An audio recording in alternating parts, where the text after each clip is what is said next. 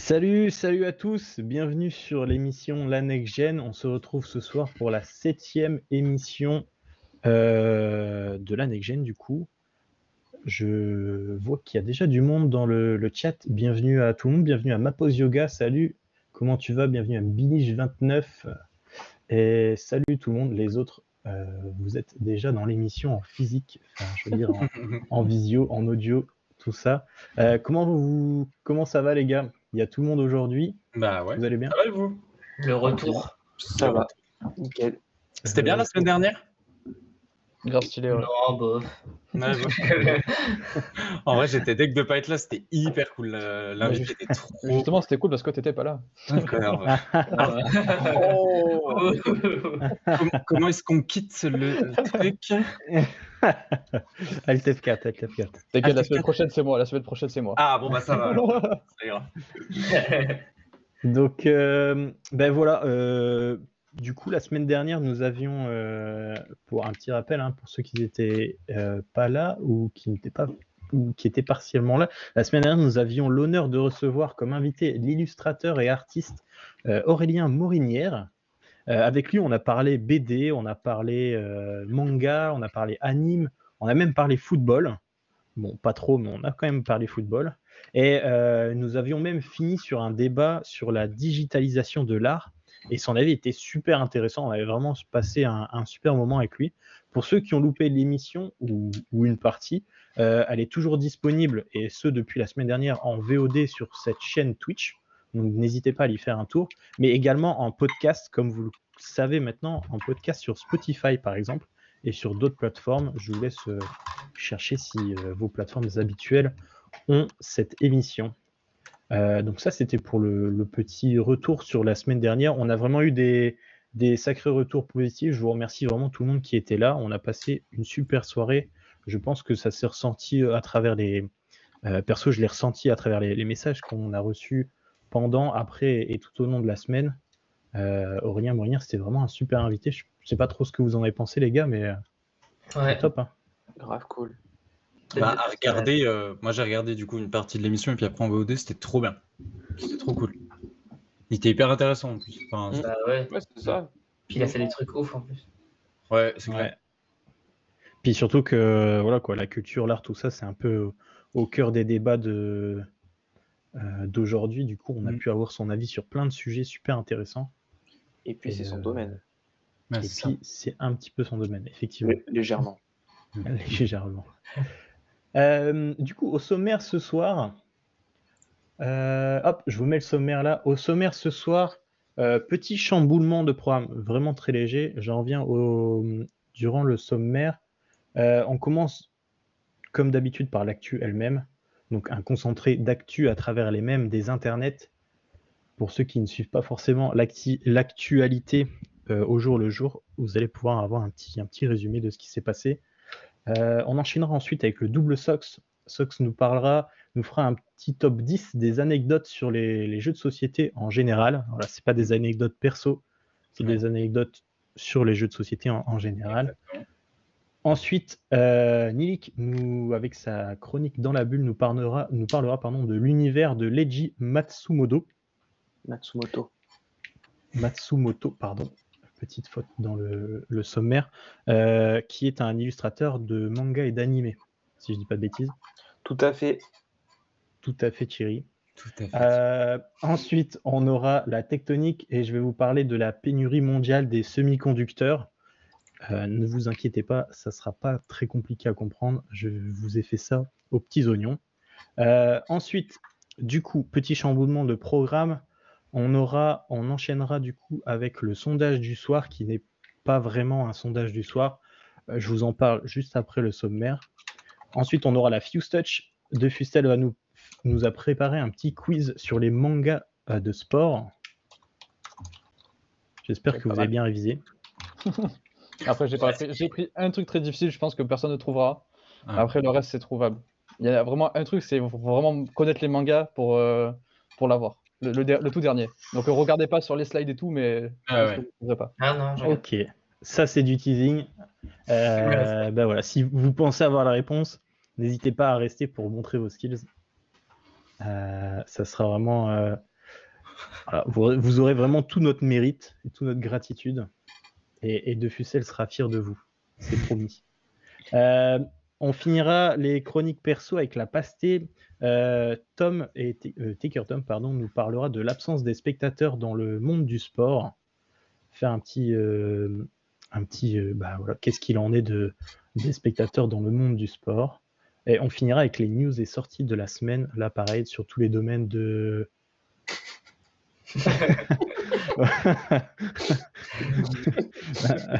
un petit. Pardon. Il y a, To- il y a pour ceux qui, euh, pour ceux qui n'ont pas lu, il y a Thomas qui, qui demande c'est quoi les semi-conducteurs? Est-ce que c'est des conducteurs de semi-remorques? J'ai pensé à la même Euh, chose quand t'as dit ça. C'est vrai, t'as pensé à la même chose. Ok, bon, je vais changer. Alors du coup, c'est la puce des, la, la pénurie pardon des puces électroniques. Euh, voilà, ce n'est pas les puces électroniques qu'on implante dans les, les animaux. hein. C'est vraiment tout ce qui va, euh, tout ce qui va vraiment concerner la, la tech. Je, je, voilà, je m'avance un peu sur les futurs commentaires de Thomas 31, 30 à 87. Je sens que c'est vraiment un team gros premier degré là. Ouais, c'est clair. Euh, donc voilà, c'est pour le. C'en est tout pour le sommaire de ce soir. Encore une fois, est-ce que ça vous voit, les gars? C'est good. Fera avec. C'est good, On fera avec. Bien sûr, non, ça va être cool. Impeccable.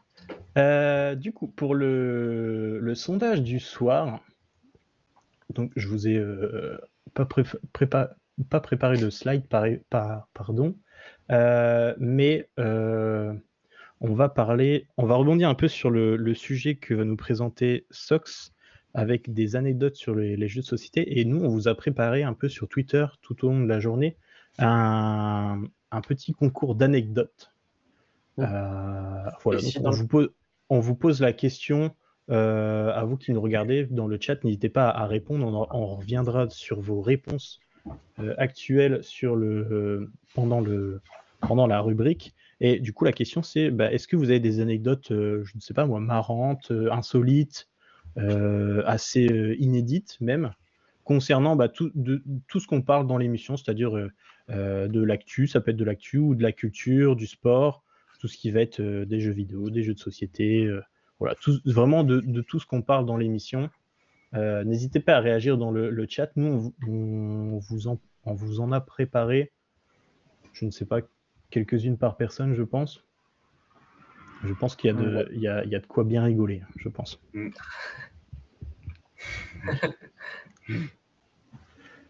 Et même euh, franchouter des même euh, des anecdotes violentes, bah, je ne sais pas, faut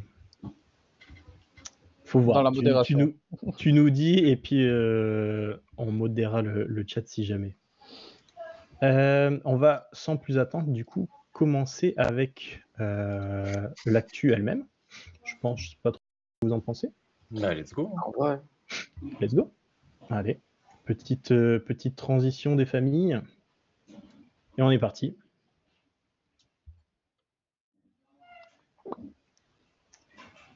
Hop. Donc, dans l'actu elle-même cette semaine, Oura, si Crafty Moon nous regarde, il n'y a pas de Covid dans l'actualité cette semaine. Tu peux rester tout au long de l'émission, on n'en parlera que très très peu et pas du tout dans l'actu elle-même. Mais on commence malgré tout avec un petit peu d'actu euh, gouvernementale, on va dire, et qui est un peu, euh, voilà, qui est un peu lié quand même euh, à l'actualité Covid, hein, malheureusement. C'est, euh, pardon, c'est, je vous en parlais du coup la semaine dernière. Cette semaine, les écoliers et étudiants ont eu le droit euh, à des cours à distance. Euh, comme l'an dernier, l'école à la maison a débuté euh, mardi, donc mardi dernier, avec de nombreux bugs signalés par des professeurs, parents et élèves en raison de serveurs numériques inaccessibles ou défaillants. Deux outils pour l'école à distance, pour ceux qui ne connaissent pas, qui ne sont pas forcément, qui n'ont pas forcément d'enfants à la maison ou qui ne sont pas euh, en, en études. Euh, il y a l'ENT, donc les environnements numériques de travail, qui sont gérés eux par OVH et qui a eu des soucis récemment, on vous en parlait, euh, pour faire face à, qui a eu des soucis physiques, mais qui ont eu également des soucis pour faire face à l'afflux de connexion. Euh, le deuxième outil, c'est le dispositif CNED, donc le Centre national d'enseignement à distance. Euh, également connu sous le nom de Ma classe à la maison, qui a subi des perturbations. Et le ministre euh, Jean-Michel Blanquer a évoqué une, ah, une très forte attaque informatique venue de l'étranger. Euh, pour rappel, les établissements scolaires sont fermés depuis vendredi soir, donc vendredi soir euh, dernier, et les vacances de printemps ont été unifiées en France à partir du 12 avril, avant une rentrée le 26 avril en présentiel dans les écoles et en distanciel pendant une semaine de plus pour les collèges et lycées. Euh, voilà, vous en aviez entendu parler, les gars? Euh, ouais. Ouais, ouais. ouais. C'est incroyable, non? Qu'il y ait eu une attaque, euh, C'est ouf. une cyberattaque Ouais, venue de l'étranger. Comme de par hasard, quoi. Ouais, oh là là. Ça vaut le coup hein, de hacker le NT en même temps. hein, Je comprends. hein. Oh là là. J'avoue. Voir les notes des gens à la fac, waouh. Truc de ouf. Je suis sûr que c'est- un petit gars du, de quatrième, là, il s'est dit, ah tiens, je vais essayer un DDoS. C'est ça. Ah, mais il est bien pourri Ah, le ça marche. serveur là. Même les sites du Crous aussi. Moi, je voulais faire une demande pour un, pour un logement, enfin faire une, euh, pour faire suivre mon logement pour l'année prochaine et le site il marchait plus du tout. Donc je pense qu'il y avait beaucoup de sites étudiants en fait, je pense qui ont été impactés, plus que les, les ENT et tout ça. Ouais, ouais. Ouais, après on en parle beaucoup, c'est parce que voilà, c'était vraiment la semaine, euh, Mm. euh, la semaine euh, distancielle, un peu de, de- de rigueur, et du coup, bah, le premier jour, euh, patatras quoi. Coup dur. Coup dur, ouais. Écoute, C'est clair. C'est dur, ça dépend pour qui. ça dépend pour qui, ouais. Ouais, bah, pour les élèves, ça va quoi. Bon, même si ça, bon, mais je te rassure, même si ça marche, les élèves ils sont quand même sur Netflix. hein. Donc en soi, euh, ça marche, mais bon, c'est pas grave quoi. Donc euh, C'est pas les mêmes serveurs. ah, ça, change, ça change rien quoi. Donc, euh. Il y a quelqu'un qui nous dit dans le chat, il paraît qu'il simulait un nombre de connexions de ouf pour le faire bugger. Ah bah, il y a de fortes chances hein, du coup, parce que Mm. ça tient pas forcément la route quand il y a beaucoup de connexions. On l'a vu euh, sur le premier, euh, ah, je vous en parlais, sur le, le premier, outil, les- le premier outil géré par OVH, qui a vraiment des soucis euh, face au, au- à l'afflux en fait de connexions. Du coup, euh, c'est peut-être euh, ah, c'est peut-être ça, c'est peut-être fait volontairement avec un nombre de connexions euh, très élevé par rapport à la moyenne.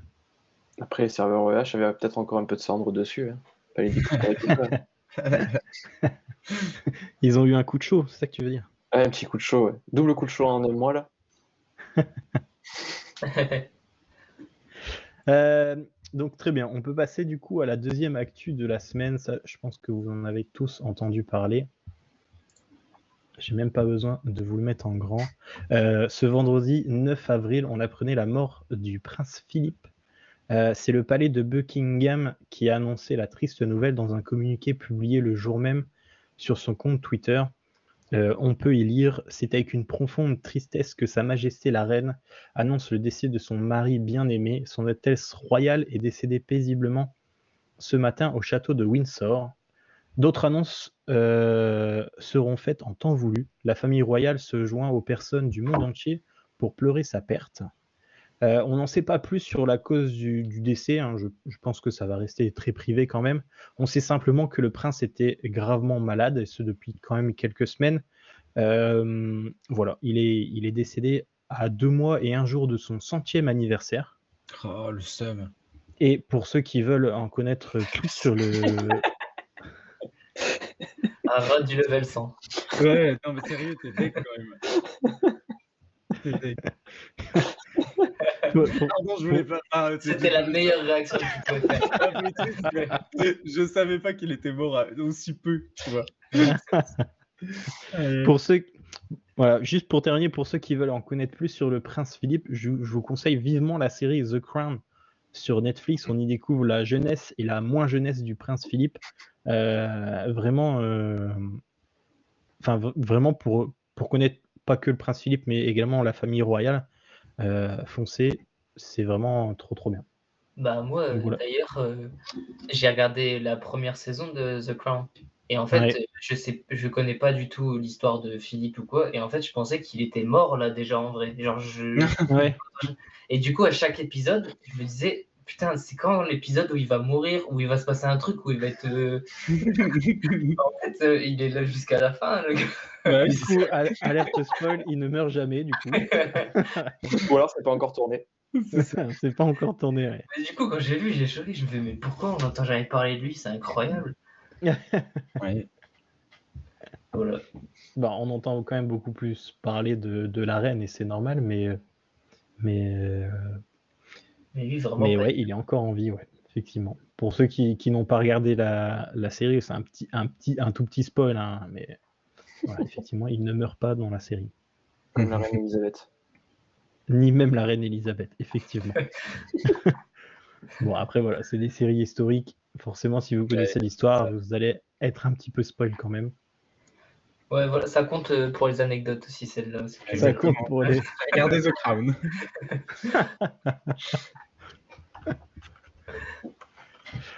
Euh, pour la troisième actualité de la semaine, je vous le mets là. Je pense qu'on on peut lire. Je vais vous le mettre en grand quand même. Euh, ce dimanche 11 avril, donc hier, dans le quartier de Villejean à Rennes, euh, des tags anti-musulmans ont été découverts dans la matinée sur le centre euh, Avicenne, Euh, un lieu de culte pour les musulmans du quartier. Les on peut y lire du coup les, croisades reprendront. Charles Martel, sauve-nous. Ce genre de, de, de message. On peut voir ici également non à l'islamisation. Vive le, le Roy. Euh, Gérald Darmanin a exprimé ce dimanche 11 avril du coup tout le dégoût qu'ont inspiré le gouvernement, qu'ont inspiré au gouvernement les tags anti-musulmans sur le centre culturel islamique Avicenne de Rennes et a promis la protection des lieux de culte musulmans à deux jours du début du ramadan. Euh, voilà. Vous aviez euh, vu un peu cette actualité passer? Pas du tout. Pas du tout. Eh ben, moi, j'avais vu parce que euh, il a fait une énorme bourde sur LinkedIn à la suite Ouais. de ça. Il avait mis un tweet, euh, il avait mis, euh, enfin un tweet, n'importe quoi, un post sur LinkedIn en mettant condamnation des actes musulmans et pas des actes anti-musulmans. Et donc, c'était lyncher de ouf en mode méga bourde. Et donc, ils avaient remodifié, j'arrive plus à trouver le truc. Et ils avaient mis n'importe quoi, genre l'équipe de com en panique, je pense, tu vois, en sueur. Ils avaient mis n'importe quoi. Donc voilà, j'avais vu l'info par rapport à via le post LinkedIn. Ouais, c'est euh, également, c'est également pour ça que voilà, on, ce, ce, ce même le, le présente bien, Gérald Darmanin, un peu dans, dans la sauce, quoi. Dans la sauce. comme d'hab. Une semaine sur deux, quoi. Un peu Une semaine sur deux. ouais. groupe A, groupe B, quoi. C'est ça. Lui, il dans deux groupes à chaque fois, c'est bizarre. Euh, pour la quatrième anecdote, euh, pour pas du tout, pour la quatrième actu de la semaine, c'est pas maintenant les anecdotes. Euh, pour la quatrième actu de la semaine, je vous la mets là. Je veux, je pense qu'on on voit plus ou moins bien Euh, une vague de gel. Je pense que vous l'avez ressenti également. Une vague de gel après plusieurs jours de température printanière a couvert la France et a durement frappé de nombreuses cultures, notamment des vignes et des vergers du nord au sud du pays. Les vignes risquent de perdre leurs bourgeons et les viticulteurs risquent également du coup de, perdre leur production et les récoltes peuvent être perdues car gelées. Et vendredi, du coup, le gouvernement a annoncé le déclenchement du régime des calamités agricoles. C'est vraiment un terme spécifique qui existe vraiment. Et en visite en Ardèche ce samedi, Jean Castex a promis des enveloppes exceptionnelles pour aider les agriculteurs. Pareil, je pense que vous avez sans doute vu, si vous traînez un peu sur les internets, vous avez sans doute vu la, la photo ou les vidéos des, de, de vignes. Il me semble que c'est des vignes où il y avait plein de petites bougies à travers les, les vignes, histoire de réchauffer un peu le. pour éviter que ça gèle la nuit. C'était, c'était vers chez nous, enfin vers chez moi. C'était, c'était un collègue à, à moi en plus. enfin, C'est vrai? Ouais, il s'appelait Sourdon, enfin Florian Sourdon, c'était marqué. Et euh, c'est, quelqu'un qui vient de chez nous et qu'on, qu'on connaît. Et du coup, ouais, ils, ont, ils ont perdu pas mal. Ils ont pas mal investi, ils ont perdu pas mal aussi. Donc... euh. Place- une petite dédicace à Sourdon. Il est, passé, il est passé sur TF1, M6, France 3, enfin, c'était, c'est une star maintenant. C'est parti, c'est parti. La carrière ne fait que commencer. Il va pouvoir ouvrir une chaîne Twitch. Ça. On l'accueillera avec plaisir. Et d'ailleurs, c'est incroyable, c'est en avril. Bah oui, c'est ça en fait. C'est ça le, le, le, le- le Non, truc mais- qui est vraiment ouf. Parce que ça fait avril la vigne. Oh Ah mon dieu. Oh non Oh non Oh, Pour le mec. stand-up. Pour le stand-up, Aïe, aïe, c'est aïe. parti. Il Sur est la que fin. 21 heures. Pourtant, j'ai vraiment essayé que tu De le dises pas, canaliser. hein, mais euh, Ah, tu l'avais pas, je l'avais pas, purée. Canalise-toi, Tom, canalise-toi. Tom. Oh non, mais non, je le connais pas celle-là. Avril Lavigne, je décède quand le caviar du taker, ouais, c'est tellement ça. C'est ça. Euh, du coup, pour la cinquième actu et dernière actu de la semaine, ça, je sais pas trop si vous l'aviez vu. Euh, ça concerne Colanta et le casting du prochain Colanta.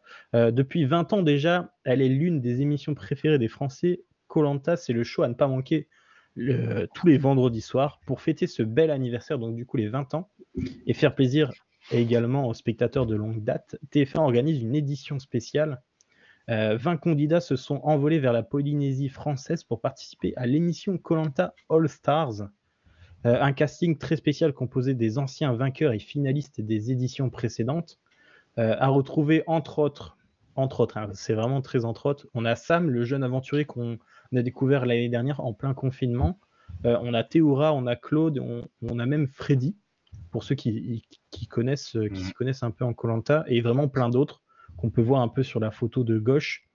Comme vous pouvez le voir également, le Philippe, connu pour ses façons d'écrire les prénoms des autres candidats sur les votes, sera également de la partie. J'ai envie de dire que, que ça promet.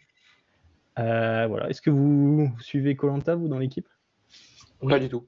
Je suivais. Et petite anecdote, première anecdote de la soirée, j'ai un pote à moi qui l'a fait, Colanta. Mais non. Si, il y a quelques années, c'était quand? Il s'appelait Théo Team. Il tapait Théo Team Colanta, vous voyez sa gueule direct. Et il a fini. euh, Non, il a perdu sur une épreuve de merde en plus. Ah, il, Il a perdu sur une épreuve. Il s'est fait éliminer à la fin de l'épreuve. Ouais, genre c'était une épreuve euh, sur une plage, un truc. et, tu sais, faut chercher avec le grappin comme ça, je crois. Et euh, du coup, genre euh, fin de l'épreuve, t'es éliminé, bah paf, euh, éliminé. Oh, la tuile. Mais vous avez tous. Il y a quelqu'un qui passe sur un pote de. TF1. Bah, tout le monde passe sur TF1 en fait. Et encore. comme ça. Petit teasing, attendez la prochaine anecdote. Celle de. Je côtoie les plus grands. Il était nul, une belle merde. Pardon. je- Pour être très honnête, il était pas très ouf en vrai. En plus, ça faisait un peu de la peine à regarder quand même. Et c'était un, un- un bon pote à toi ou juste une connaissance? J'étais, euh, en gros, j'avais un tout petit lycée de 300 personnes et euh, je le côtoyais hyper régulièrement. On faisait des soirées ensemble et tout. C'était pas mon besto, tu vois, mais euh, on était bien potes quoi. Mais depuis qu'il a perdu, il l'a plus jamais vu. C'est une merde. J'ai pas pris de news. T'as pas gagné les 150 000 euros? Alors là, j'ai pas pas avec moi, quoi. Alors là, on, on nous dit dans le chat, les mecs qui en ont déjà fait 4, c'est trop, genre Claude, Théora, etc. Bah, ouais. ouais, mais le truc, c'est que euh, ça, rap- enfin, ça va rapporter v- v'là le monde, c'est sûr. Ah, bah ouais, C'est certain. Mais Théora, il y a un fixe hein, là-bas. Il, est encore là cette saison. euh, il est Ouais, c'est vrai, ouais.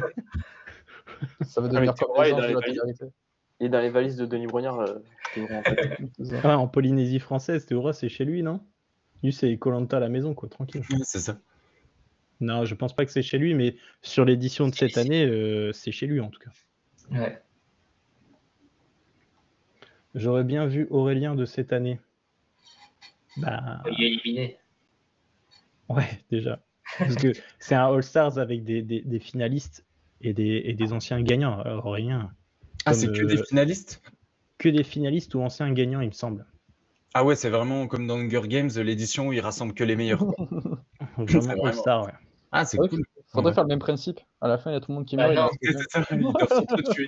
C'est pas possible. Je crois qu'il y a Sam dedans. Non, il y a Sam, pardon, il y a Sam. Excuse- non, c'est- Hum, oula, On n'a pas les infos ici. Tom on Veillot. n'a pas les bonnes infos. Non, mais, Mais, je euh, sais qu'il y avait du coup.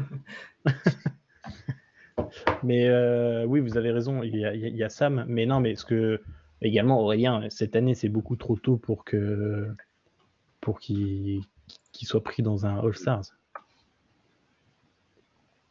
Euh, donc voilà, je pense que c'est tout. On sent que Tom suit Colanta de façon assidue. c'est un peu ça. Ouais, je regarde Colanta en même temps que le LOSC. C'est un peu compliqué. Très très bien. Euh, du coup, bah, on va pouvoir enchaîner sur notre première chronique.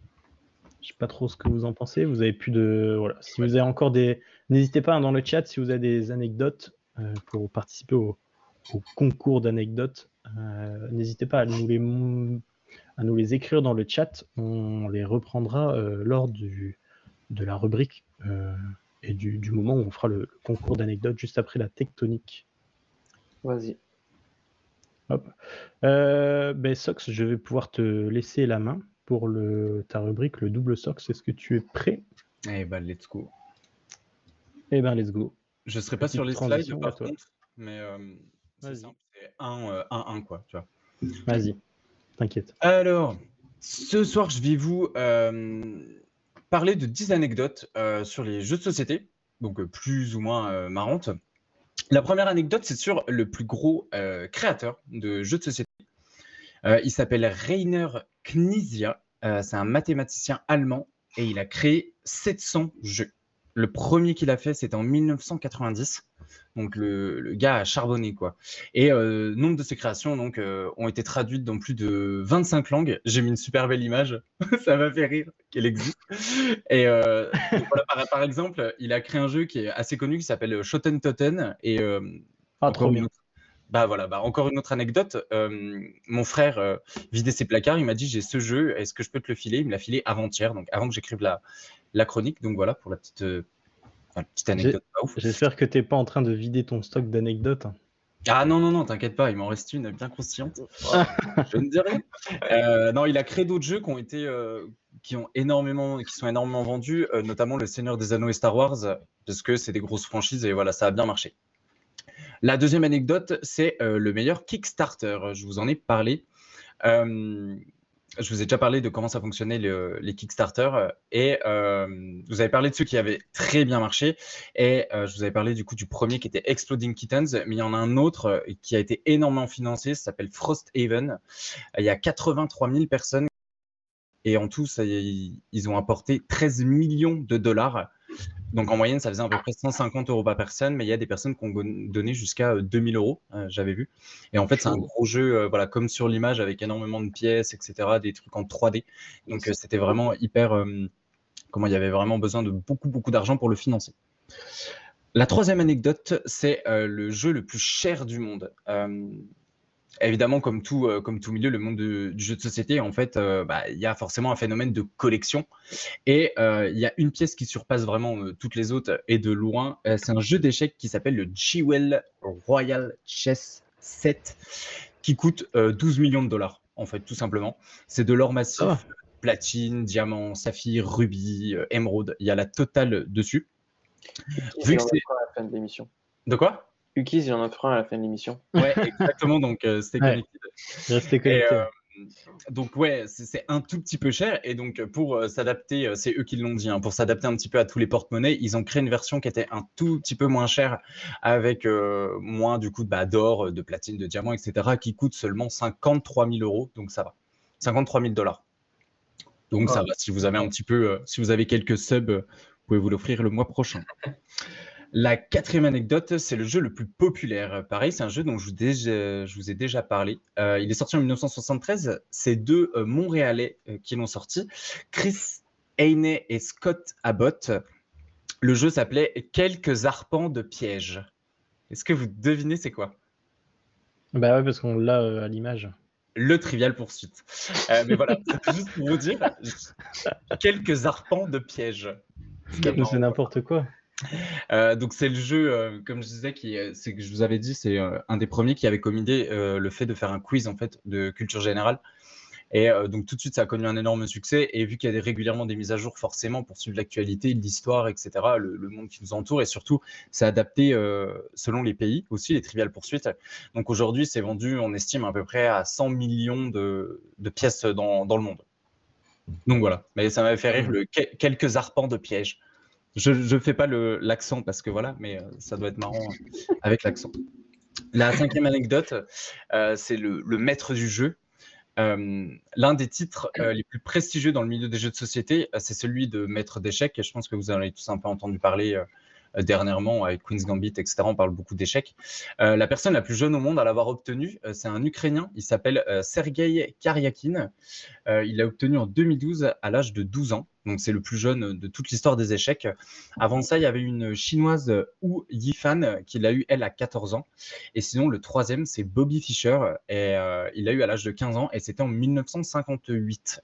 Et il, ils estiment que euh, c'est pas sûr qu'il y ait quelqu'un qui batte le record de, l'Ukrainien parce qu'il est vraiment euh, encore aujourd'hui hyper bien classé dans le monde. Quoi.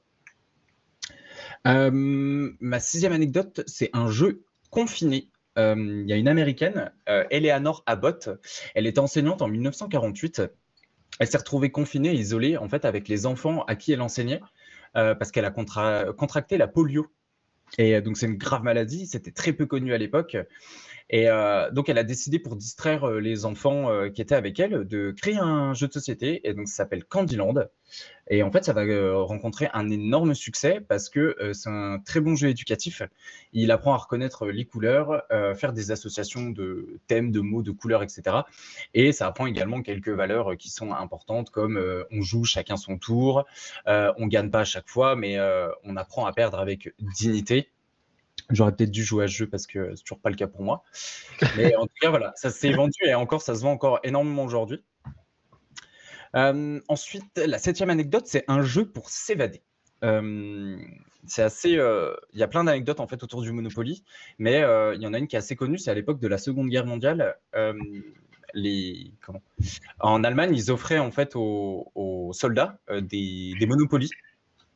Et en fait, la technique qu'ils avaient, c'est leur disaient vous prenez ce Monopoly et dedans vous cachez tous les accessoires euh, nécessaires pour s'évader si jamais vous êtes fait prisonnier. Donc il y avait une carte, une boussole, une lime et il y avait un petit peu d'argent qui était dissimulé parmi les faux billets. Et en fait, ils faisaient ça parce que euh, il y avait entre guillemets comme une espèce de coutume euh, qui disait qu'on laissait aux prisonniers en fait des jeux de société pour pas qu'ils deviennent euh, dingos et puis euh, qu'ils puissent quand même euh, euh, un petit peu jouer. Donc euh, finalement, voilà, ils avaient de quoi, euh, de quoi s'échapper euh, grâce à leur Monopoly. De la prison. Ou de, de prison ou autre, tu vois, ils pouvaient voilà, s'échapper un petit peu euh, Ils grâce à avaient- ils avaient- T'imagines, ils, ils sont, ils sont en prison et ils vont en prison dans Monopoly, c'est plutôt pas mal. Et c'est ça, ils sont en bas. Merde, là, comment je fais Non, mais alors, chance, on a parlé en même temps, j'ai rien entendu. Autant il fait un 6, le mec il sort aussi de prison, mais en vrai, tu vois, genre. J'ai fait un 6, monsieur, j'ai fait un 6.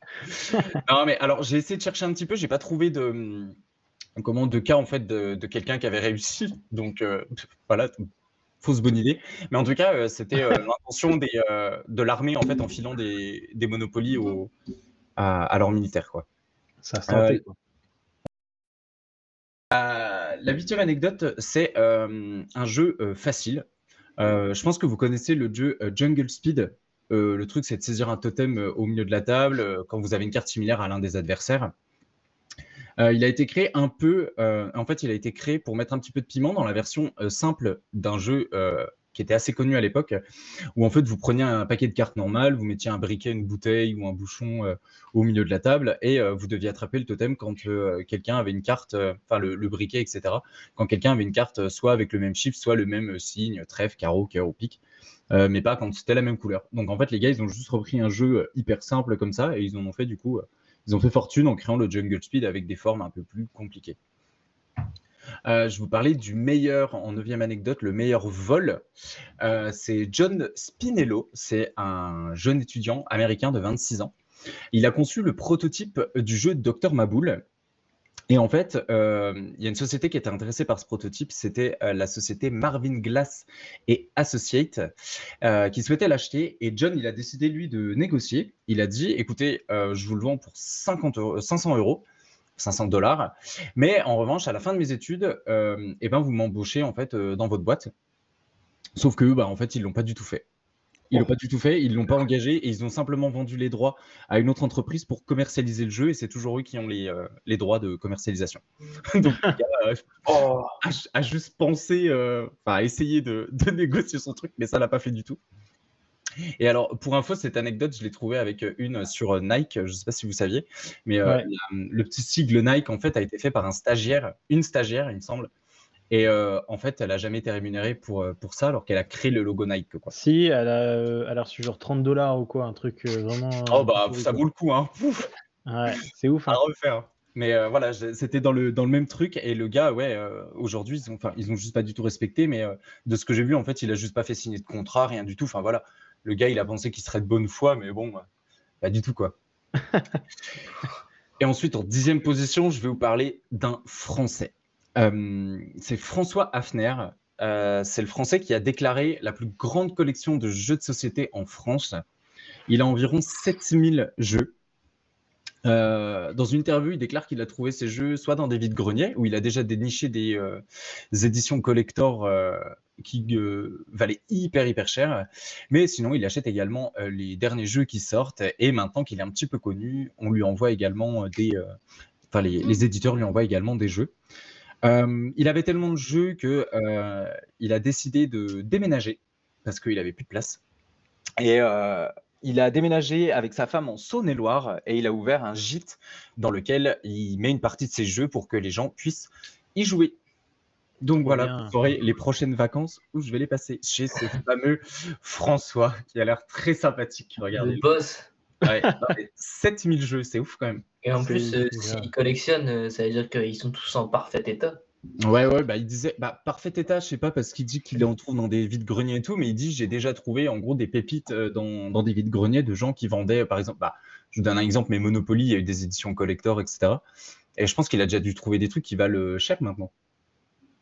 Ouais. Mais donc voilà, je voulais rendre hommage à, à François. Tu lui, c'est sûr, tu veux, t'as, t'as le jeu que tu voulais. Quoi. Oh en vrai, tu le prends, il le verra même pas. Il en a 7000. non, mais l'ar- l'article date un peu, il en a 7000 aujourd'hui, mais il en avait 7000 à l'époque, mais je pense qu'il en a peut-être euh, plus aujourd'hui, quoi.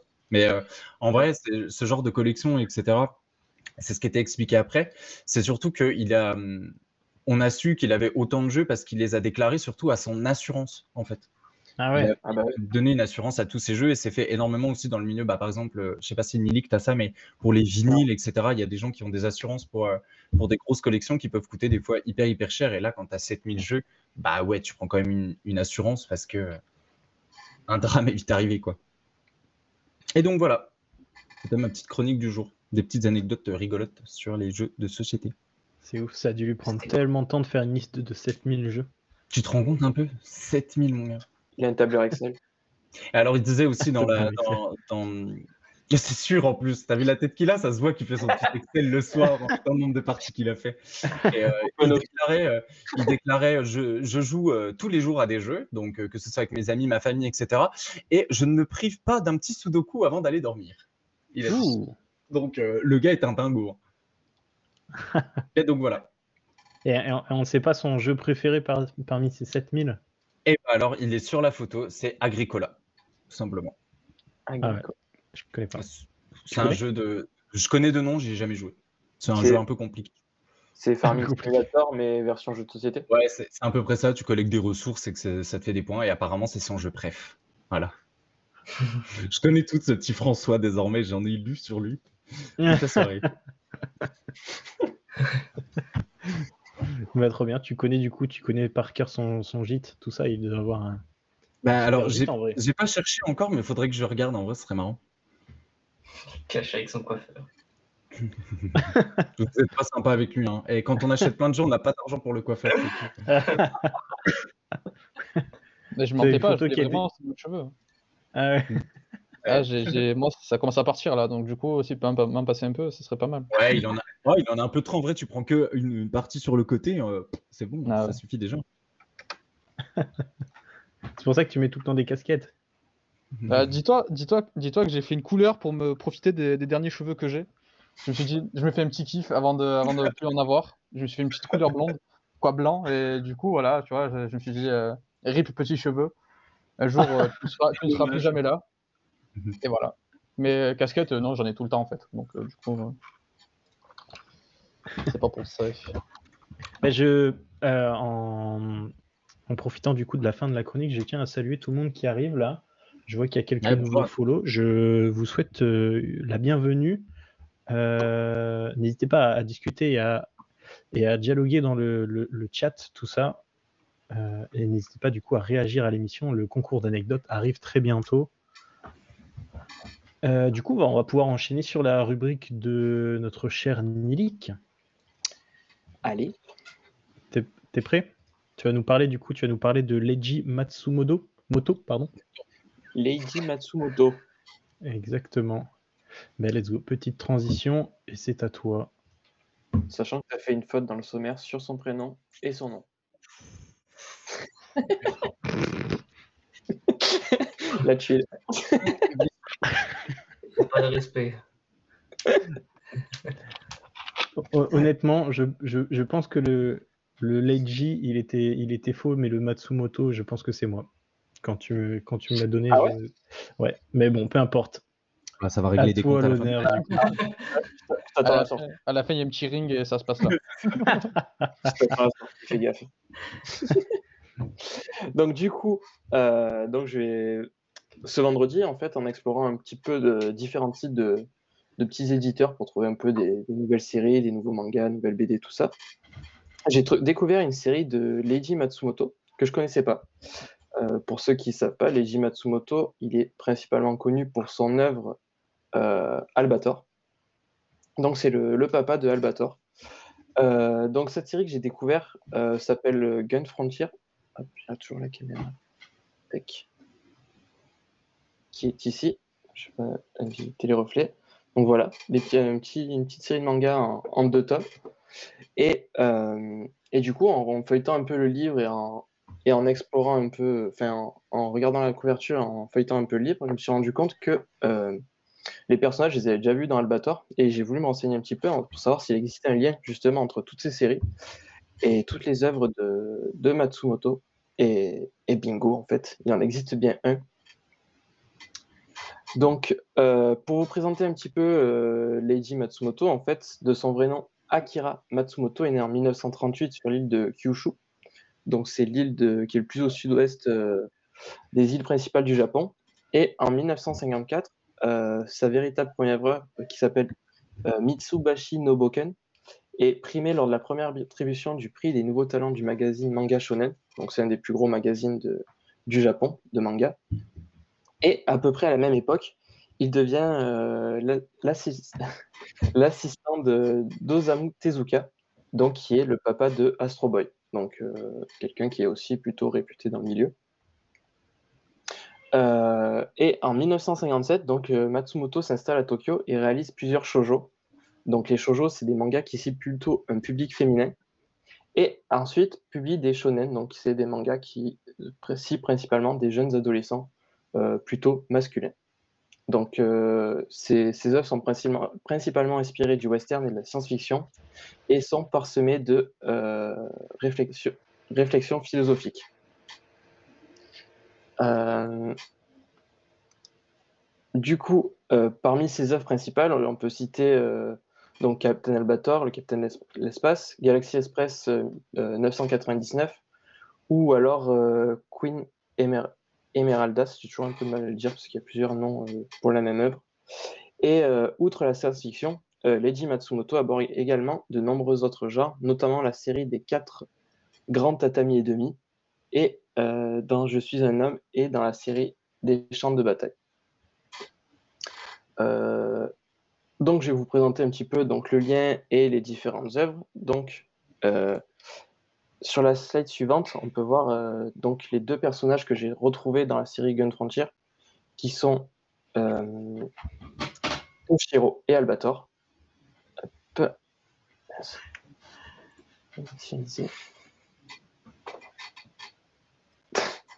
Et donc euh, voilà. Donc pour, euh, je me suis perdu ici. Donc pour Albator, donc donc j'ai déjà été étonné que pour Albator, il y avait seulement 5 volumes euh, parus en livre, alors que la série animée en compte je sais pas combien de- de- d'épisodes. Et euh, cette série a été tout d'abord publiée en 1977, entre 1977 et 1979, et il faudra attendre 2002 pour que le tout premier tome de Albator soit publié en France. Et euh, une autre série ensuite fut publiée, euh, donc euh, la suite d'Albator qui s'appelle Captain Albator Dimension Voyage, donc publiée en 2014 au Japon et en 2016 en France. Mais là, c'est pas Matsumoto qui était au dessin, mais c'était lui le scénariste. Et enfin, une œuvre qui a été validée par le grand maître Lady, donc qui s'appelle Captain Albator Mémoire de l'Arcadia, qui est une BD française euh, dessiné par un Français. Donc c'est plus, plus un format manga, mais c'est un format BD qui est un peu plus grand. Donc euh, voilà pour, euh, pour Albator. Ensuite, il y a une série principale, une autre série principale qui s'appelle Galaxy Express 999. donc une fois qu'on a été introduit dans l'univers infini, donc créé par Matsumoto avec justement Albator, euh, Galaxy Express 999 semble une sorte de porte idéale à emprunter pour découvrir donc euh, les profonds thèmes philosophiques que Lady Matsumoto aborde. Donc, elle a été publiée en 1977, de 1977 à 1980, puis euh, éditée en France de 2004 à 2008. Donc, dans, dans, cette, dans cette série, Matsumoto soulève la question de l'immortalité à travers de nombreuses histoires plus ou moins courtes euh, à la temporalité approximative. Euh, donc, dedans, on y retrouve donc les personnages de euh, Maëtel et Tetsuro pour ceux qui connaissent Albator. Ensuite, une, œuvre, une autre œuvre principale un peu marquante de Matsumoto qui est Queen Emerald, Emeraldas. et en Angleterre, c'est Queen Esmeraldas. Ils ont voulu faire la traduction, mais c'était pas forcément tip top. Et qui est qui est, euh, elle, par contre, euh, l'alter ego féminin de, de, de Albator. Donc, elle a été publiée en 1977 euh, au Japon et seulement en 2014 en France. Et donc, dans cette série, on est parfaitement replongé, donc, comme je disais, dans l'univers de Captain Capitaine Albator, mais avec cette fois-ci des personnages inédits. Et on y retrouve le style graphique de Matsumoto qui est vraiment reconnaissable euh, et une histoire aux multiples interconnexions et, ainsi qu'un univers aussi pareil euh, infini. Et enfin, la dernière œuvre, celle que j'ai découverte juste récemment, que je connaissais pas du tout et je pense que c'était une erreur de ma part, euh, c'est Gun Frontier. Donc en fait, c'est une série de western qui fait le lien avec les autres séries d'Albator. Et en fait, il s'agit de la rencontre entre Toshiro et Albator, donc ces deux personnages principaux de, l'univers de Matsumoto.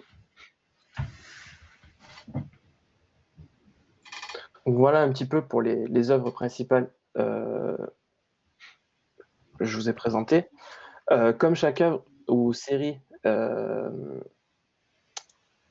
donc chaque, pardon, chaque œuvre, série, chaque œuvre sont, putain, je trouve plus le mot, sont déclinées en manga, en anime.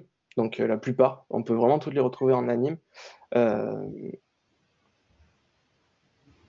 des personnages comme Albator ou Emeralda sont en quelque sorte des stéréotypes à partir desquels euh, Lady Matsumoto euh, fabrique ses histoires.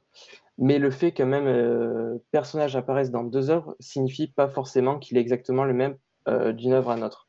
On a souvent des personnages secondaires qui sont juste des inspirations de character design, donc de même forme, même visage, même, mêmes habits. Et du coup, ils sont pas forcément les mêmes personnages selon les, selon, selon les œuvres. Et euh, ensuite, si l'on considère les œuvres comme un tout, euh, de nombreux écarts apparaissent. Donc, on peut avoir des personnages qui meurent pas de la même façon selon la série. Donc, ensuite, on a aussi une différence entre la forme des vaisseaux ou quelques erreurs dans les dates de chronologie d'événements dans la série. Euh, certaines différences s'expliquent par les contraintes imposées à l'auteur. Donc, par exemple, l'Atlantis, qui est le vaisseau, a changé d'aspect parce que le partenaire commercial produisant les jouets dérivés avait changé. Donc en fait, Matsumoto a dû changer son design du vaisseau parce que ceux qui le revendaient avaient changé le, design. Et enfin, euh, Matsumoto explique que, que ses œuvres, ces nombreuses incohérences, euh, euh, ces nombreuses incohérences sont dues à une boucle du temps. En fait, c'est un peu une, sorte d'aspect philosophique qu'il a entrepris ses, dans ses ouvrages. Euh, et qui est fondamental pour lui. Et le fait de ne pas matérialiser l'axe du temps comme une simple ligne droite est pour l'auteur un moyen poétique de se libérer des contraintes chronologiques et ainsi de pouvoir perpétuellement euh, réinventer à sa guise l'univers de ses personnages. Euh, donc voilà en gros pour, pour les, les, œuvres de Matsumoto autour de Albator, mais aussi on a deux autres œuvres plutôt principales et qui sont intéressantes à lire. C'est donc la première s'appelle 24 histoires d'un temps lointain, donc on y reconnaît toujours la patte graphique de Matsumoto, et c'est un recueil de 24 histoires qui fut publié euh, initialement en 1985 au Japon, puis euh, seulement toujours en 2014 en France. Et dans ce livre, on y retrouve des nouvelles, euh, donc nouvelles histoires, des nouvelles qui sont des récits à la fois douces amers, teintés d'ironie, d'espoir et parfois même de fatalisme, un peu de l'histoire du quotidien. Et ensuite, euh, la seconde œuvre, c'est 25 euh, histoires de monde en quatre dimensions, euh, toujours pareil, publié initialement en 1968 par au Japon et disponible en France seulement depuis 2018. Et c'est un recueil de près de 400 pages qui nous permet de poursuivre l'exploration de la jeunesse de l'univers créé par Matsumoto. Donc plein de petites histoires qui se passent dans l'univers d'Albator. Donc voilà. Et enfin, petite surprise, euh, il y a une œuvre emblématique de Matsumoto que, que j'ai pas citée, qui est plus dans l'ordre cinématographique. Euh, je vous laisse un peu essayer de voir, deviner laquelle c'est. ah, c'est un anime. Film ou anime? Euh, Moi, ça me fait penser à, Avatar, là. Je sais pas pourquoi. Non. Mais C'est plus de l'anime. C'est moi aussi. Hmm. Dans le chat aussi, n'hésitez pas si vous avez une idée. Zoro, mais non, c'est pas Zoro, j'imagine. Euh, moi, j'avoue que j'en ai aucune idée. Euh, je sais pas, c'est peut-être euh, One Piece? Après, c'est peut-être pour, juste pour les connaisseurs, mais c'est vrai que moi qui, qui suis pas mal, j'ai. Je me suis dit, bah, bah oui. Pour le logo, ouais, mais je sais pas. non, moi j'ai dit ça pour le logo, hein, mais. Ouais, bah, ah, voilà. Non, non. Il s'agit de Interstellar 5555, euh, qui est en fait le film sur l'album Discovery de Daft Punk, mmh. One More Time et compagnie. Mmh. On vous met là en grand. Enfin, j'aurais dû regarder la slide suivante, j'aurais eu la réponse. ouais, mais toi, Et du coup, on y retournait vraiment l'univers de Matsumoto et, c'est une œuvre, enfin, c'est un, film d'animation qui reprend vraiment tout l'album Discovery de, de Daft Punk. Ok, c'est ouf. Trop bien. Et donc, c'est vraiment réalisé par Matsumoto. C'est stylé. C'est ouf. mais c'est fou comme on voit que c'est sa patte à lui, genre, enfin, surtout ce que tu as présenté. Tu vois bien, en fait, si tu vois Albator, tu vois un autre, tu sais que c'est lui, c'est le même mec qui l'a mm. fait, quoi. Parce qu'après, là-bas, c'est Albator, on connaît un peu. Mais tu vois les personnages, tu vois la forme du visage, tu dis directement c'est le même mec qui a fait, le... enfin, qui a fait cette histoire-là. Quoi. il a vraiment son dessin à lui. quoi. Euh, J'ai essayé de retrouver des pages mm. un peu. Ah, les, les, visages des personnages, ouais, c'est un peu. Ah, voilà, quoi. Mais du coup, euh, c'est pas. Ouais, c'est pas sur Albator où il va avoir euh, un remake, mais des premiers? Tu l'as pas vu ça? Je sais plus, c'est ça ou c'est sur. Euh, non, c'est sur Goldorak. Goldorak, ils vont ressortir. Voilà, à chaque fois, souvent, je, je, je, me mélange un peu entre les deux, ouais, c'est Goldorak. Ouais. Aussi. En, fait, tu vois, le, sur une slide, j'ai présenté Capitaine Albator qui était réalisé par euh, un Français, Jérôme Alquier, euh, format BD. Ils vont faire exactement la même chose pour Goldorak. Ok, d'accord. Stylé. 3 IP de fou aussi. Ouais, tu m'étonnes. Ah, ça va bien. Parce que j'ai reçu, là, en même temps que cela, j'ai reçu l'intégrale des Goldorak en, en manga. Ah ouais. T'es chauffé. ça va, tranquille. Il y en a combien? 6. Euh, mais 6 beaux Euh, là, j'ai les Gun Frontier. J'ai cru qu'il allait dire 600, tu sais. Là, 600, je suis pas riche. et, et, du coup, tu as dit, euh, je crois que tu l'as dit, j'ai, j'ai, j'ai peut-être pas bien retenu, mais il a commencé à, en, en, quelle année à, à, à faire tout ce qu'il fait? Euh, 1954. Ok, 1954. Et, et ça s'est arrêté quand un peu tout ce qu'il a fait? Il continue. Il continue encore? J'osais pas poser la question dans ce sens-là tu me dises bah, il est mort. non, non, il... est pas mort. Il dessine plus trop, mais après, c'est vrai qu'il donne ses idées de scénario pour, euh, pour les Albator, les autres trucs à côté, quoi, etc. Parce qu'il y avait toujours Tom qui cherchait dans The Crown s'il allait mourir ou pas. Donc, euh, Je pensais il était pas exactement trop la même sûr. chose. Il pas trop sûr. Euh, J'allais le dire. Et du, et du Ouais. coup, tu. Ah, euh, on disait en, en tout début d'émission que c'était un illustrateur, mais pas que. Il écrit aussi l'histoire de ses. Ah ouais, c'est- fait lui qui fait tout, quoi. Il, il illustre pas juste. Bah, c'est comme, euh, comme pour euh, beaucoup de, euh, de mangaka, ils sont aussi sur leur, comment s'appelle? Leur scénario. Par exemple, Ouais. j'ai vu passer du One Piece, Oda, il fait tous ses scénarios. Vrai. Mais après, ils ont des assistants pour les, les, les aider, parce que des fois, euh, je pense que niveau pression, ils ont... c'est impossible à tenir. Mais c'est vrai qu'ils font scénario et dessin. Quoi. Oui. Ok. Ça, c'est Après- vraiment. C'est plutôt typique du.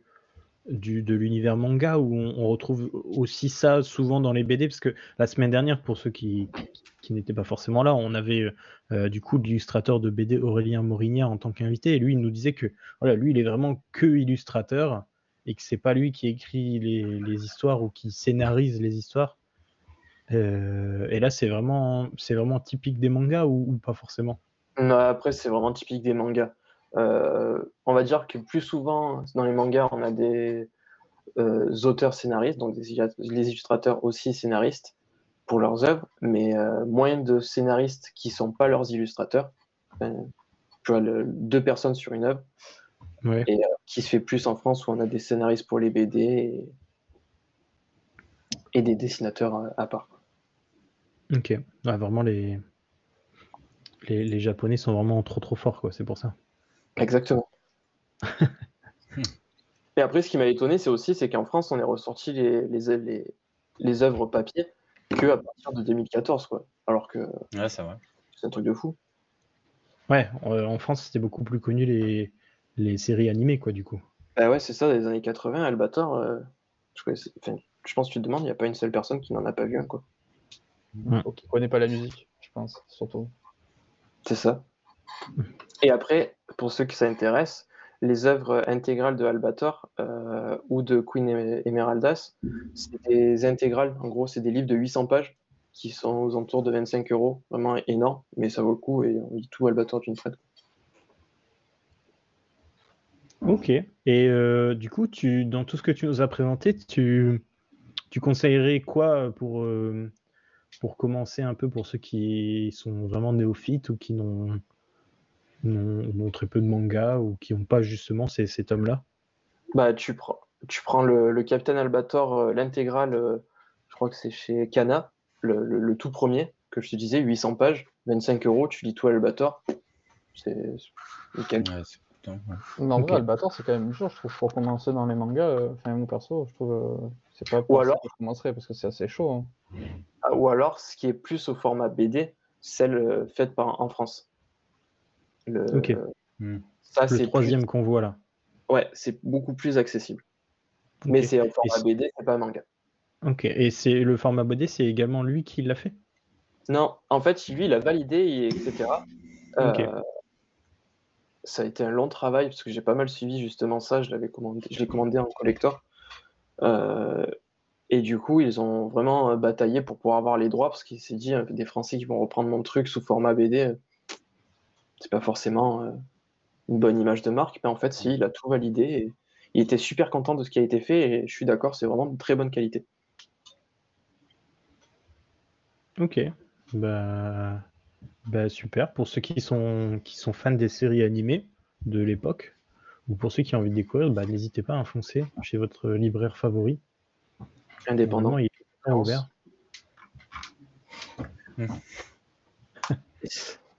Euh, bah, parfait. Je ne sais pas si vous avez d'autres euh, d'autres questions, peut-être dans le chat ou, ou chez, chez nous, chez les chroniqueurs.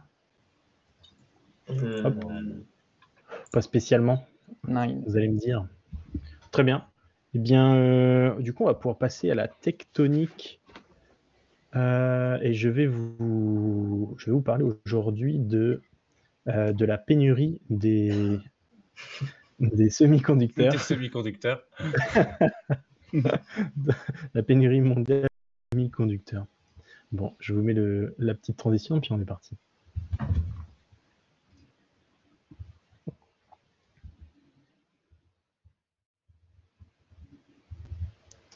Alors, dans la tectonique aujourd'hui, euh, je je vous apprends rien si je vous dis que c'est un peu la, la merde pour trouver une, une PS5 ou une Xbox Series X en ce moment.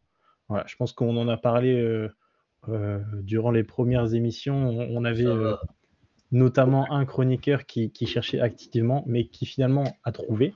Ouais, Même des franchement, Euh, ils- Pardon, vas-y. Félicitations, déjà. Vas-y, Mais non, je vous, a- je, vous a- je vous apprends rien pour dire que voilà, c'est pas, c'est pas si évident. C'est quelqu'un qui en veut. Euh, vraiment, on va peut-être euh, longtemps chercher ou longtemps galérer. Euh, je vous apprends. Et ça, du coup, c'est la faute, c'est la faute à une pénurie de composants électroniques, une, pé- une pénurie mondiale. Et je vais essayer de vous expliquer un peu le souci, quels sont les domaines touchés. Un indice qui s'affiche en bas de votre écran. Ben voilà, tout. hein. Vraiment, tous les domaines sont impactés. Et, et également, pourquoi il y a ce, pourquoi il y a ce souci, en fait. Euh, on commence par une partie euh, technique. Je vais vous expliquer comment on fabrique euh, des semi-conducteurs. Mais voilà, no stress. hein, ça va pas être très complexe non plus. Mais je vais également vous expliquer qui les fabrique. C'est à ce moment-là que ça devient important. Une puce électronique, donc un semi-conducteur, une puce électronique se compose tout d'abord d'une plaque silicium. Et sur une tranche de silicium, du coup, on vient fabriquer des, les puces grâce à la répétition ou à la combinaison d'opérations élémentaires. Donc, on peut avoir du traitement thermique, du dépôt, de la photolithographie, euh, de la gravure et même du dopage. Euh, au total, ce, euh, il peut y avoir près de 200 opérations qui se succèdent pour aboutir à la naissance de la puce électronique. C'est un procédé du coup qui est très long. Enfin, je pense que vous l'imaginez, hein, 200 opérations, c'est vraiment beaucoup. C'est un procédé qui est vraiment très long, qui peut, qui prend en moyenne entre 4 et 8 semaines et qui peut durer jusqu'à 6 mois pour des capteurs d'image, par exemple. Donc voilà, c'est vraiment très compliqué et ça prend du coup beaucoup de temps. Euh, qui fabrique ces puces? Donc, euh, si on prend euh, un téléphone, donc un iPhone par exemple, ou un, ou un Android avec une puce Qualcomm, ben, c'est exactement le même fabricant. Euh, le fabricant, c'est TSMC. Je vous le mets un peu sur, sur la photo. TSMC, pour ceux qui ne connaissent pas, c'est le champion mondial, vraiment uniquement spécialisé là-dedans. Il y a aussi Samsung, mais Samsung, ce n'est pas que ça. Tout le monde connaît Samsung. Il y a des téléphones, des tablettes. euh, on peut trouver de la maison connectée, euh, même des automobiles avec Renault, par exemple. Voilà, ces deux acteurs euh, ne contrôlent pas forcément toute la production mondiale, mais uniquement la production, la totalité de la production de pointe. Donc tout ce qui va être euh, concentré autour de la technologie de production EUV, donc par ultraviolet, et les, puces achetées dans les PlayStation et, autres, donc euh, vraiment tout ce qui va être technologie de pointe, ben, sont, sont fabriqués comme ça. Euh, donc ça c'est pour expliquer. Et on a un événement majeur, ça également, je pense que euh, voilà, bim balaboum, c'est la, la, la pandémie. Même si vous ne suivez pas forcément euh, l'actu ou vous suivez que l'actu elle-même, vous savez que c'est toujours d'ac- d'actualité cette pandémie et ça a stoppé pas mal de, chaînes d'approvisionnement à travers le monde et notamment en Asie. Et ça a gêné beaucoup de sous-traitants. Euh, on a eu des problèmes d'approvisionnement, ça je vous, le disais, euh, notamment en, produits chimiques, donc nécessaires à la, création et à la fabrication de puces. Donc tous ces produits chimiques, euh, la plupart viennent du Japon. Et on a également des ralentissements ou des coupures des approvisionnements, bah, des apports et des approvisionnements de, tout autre matériau, de matière première qui est nécessaire du coup à la, fabrication de, de puces. Autre conséquence, je vous mets la petite photo. Bah, autre conséquence, ça pareil, euh, je pense que tout, le monde a remarqué. L'autre conséquence, c'est que tout le monde est à la maison et du coup, bah, beaucoup de, télétravail et, bah, euh, par conséquence, tout le monde s'est jeté sur euh, les ordis ou les tablettes. Donc, on a vraiment une forte hausse de la demande qui est conséquente, qui est conséquente en temps normal, mais qui a explosé pendant la période de Covid littéralement explosé. J'ai pas forcément les, chiffres à vous annoncer, mais c'est, je pense que si vous êtes en télétravail, si vous, nous regardez et que vous êtes actuellement en télétravail, bah, vous avez dû acheter certainement du matériel pour pouvoir travailler chez vous facilement et, avec du confort. Bah, du coup, bah, tout ça, ça a augmenté vraiment la, demande. également, on a eu une année qui est vraiment axé sur de la nouveauté, qui s'arrive pas, pas souvent. On a notamment eu une année de, de nouveautés, une année de nouvelles consoles, de nouvelles consoles, pardon. Donc la, nouvelle génération de consoles, on a la, nouvelle console de Sony, la PS5. Pareil, je vous apprends pas euh, que la PS5 est sortie, elle est sortie en, en, modèle digital ou en modèle avec lecteur. Et on a également les deux nouvelles consoles de Microsoft. On a la Xbox Series S et la Xbox Series X euh, les quatre sont toutes sorties à une semaine d'intervalle. Donc vraiment, euh, ça a suscité beaucoup de beaucoup d'engouement et beaucoup de, euh, de demandes sur ces produits. de l'autre côté, si on n'est pas trop team console, on est plutôt team PC, on a remarqué également qu'il y a eu des nouvelles cartes graphiques euh, super puissants qui sont sortis de, la part de AMD, donc avec sa gamme RX Series 6000. Euh, du coup, trois nouvelles cartes graphiques qui sont sorties à la fin d'année 2020. On a la AMD Radeon RX 6800, la 6800 XT et la 6900 XT. Pour ceux qui se connaissent un peu, c'est vraiment des, grosses cartes graphiques. Euh, voilà, Radeon qui peut enfin concurrencer les géants. Euh, et de l'autre côté, également, en plus de AMD, on a euh, Nvidia qui lance également ses, nouvelles cartes graphiques. Donc là également, fin d'année 2020. Donc fin d'année 2020, on a vraiment eu quatre nouvelles consoles, des cartes graphiques AMD, des cartes graphiques Nvidia. Et Nvidia a, sorti, a lancé sa nouvelle gamme de, GeForce RTX. Et de ce côté, on a quatre nouvelles cartes graphiques. La Nvidia GeForce RTX pardon, 3060 Ti, la RTX 3070, la RTX 3080 et la 3090. Euh, voilà, pareil, si, si vous êtes euh, plutôt branché informatique, tout ça, vous en avez entendu parler et euh, toutes ces nouvelles consoles et, ces cartes graphiques sont en constante rupture de stock un peu partout et seuls quelques stocks sont lâchés un peu par-ci par-là au compte-goutte. Donc il faut vraiment être à l'affût des, des, à des comptes Twitter ou des magasins e-commerce pour être euh, notifié pour, euh, pour avoir la, la, la, possibilité de, de s'en offrir une ou, plusieurs. Ouais, mais à quel prix euh, aussi? Pardon? À quel prix aussi? Bah, si, vous achetez, si vous achetez par, des, par des billets classiques, vous aurez les, les prix, les prix normaux, quoi, on va dire. C'était ça ta, ta remarque ou, pas du tout? Ouais, ouais, c'était plus ça ma remarque, mais c'est vrai que dès qu'elles sortent, en fait, je peux pas les avoir parce qu'il y a tellement de monde dessus. C'est pire que les consoles encore, en plus, les cartes graphiques.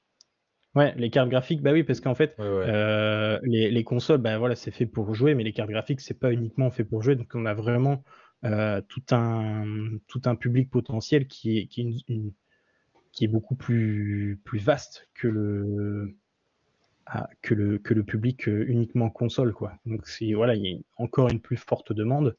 L'avantage, c'est que là, il y a sept cartes graphiques qui sont sorties en même temps. Donc voilà, il y a un peu plus de, modèles dispo que, que pour les nouvelles consoles, mais ça n'empêche que euh, voilà, ces nouveautés ont fait parler d'elles et, beaucoup de gens ont envie de se, les offrir. Et surtout, encore une fois, en pleine pandémie, voilà, les gens sont à la maison et ont envie de, envie de profiter de ces, de ces nouveautés. Quoi. Euh, autre, autre problème, euh, autre incident qui a pu avoir son impact, c'est dans une usine de Micron en début décembre. On a euh, moins 10% de la production mondiale qui est mise à plat, du coup, augmentation du prix d'achat.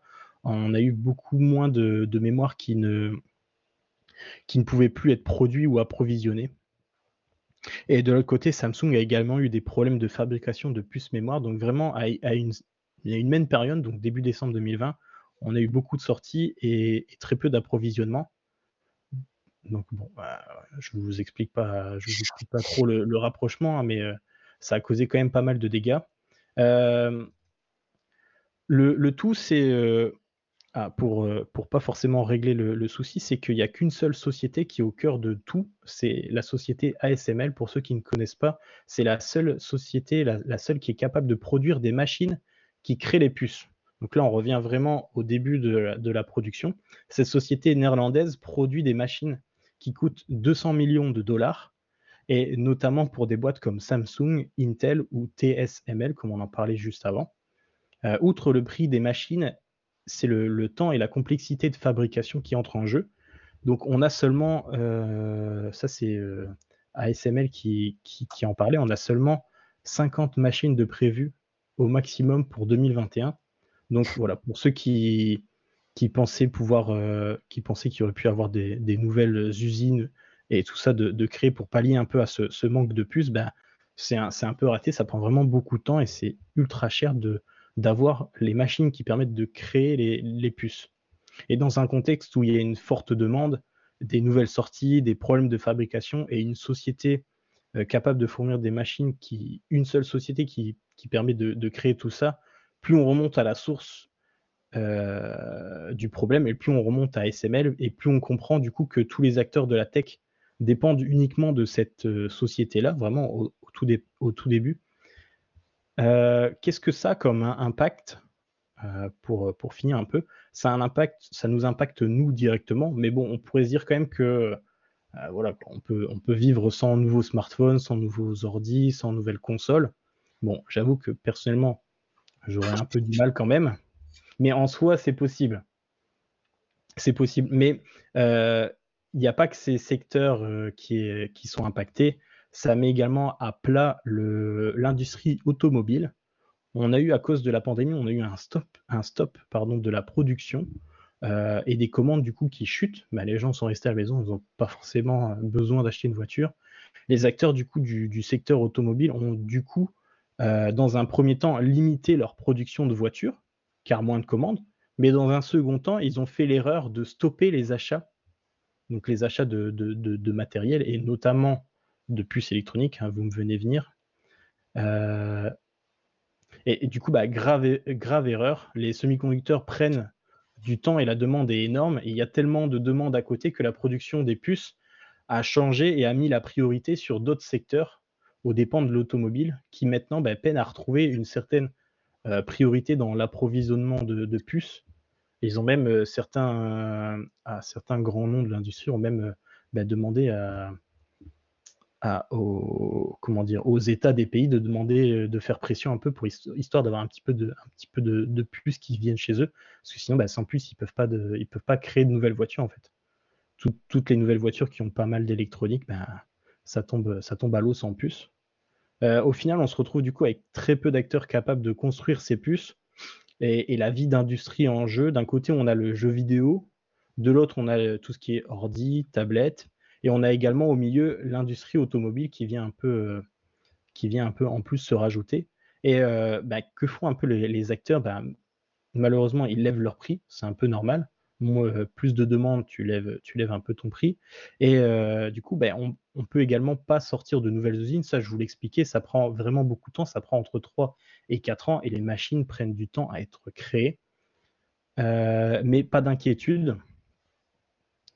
Euh, pas d'inquiétude. La situation devrait se stabiliser quand même.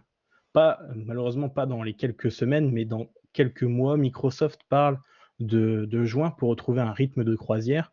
Et du côté de Sony, on parle de, l'automne.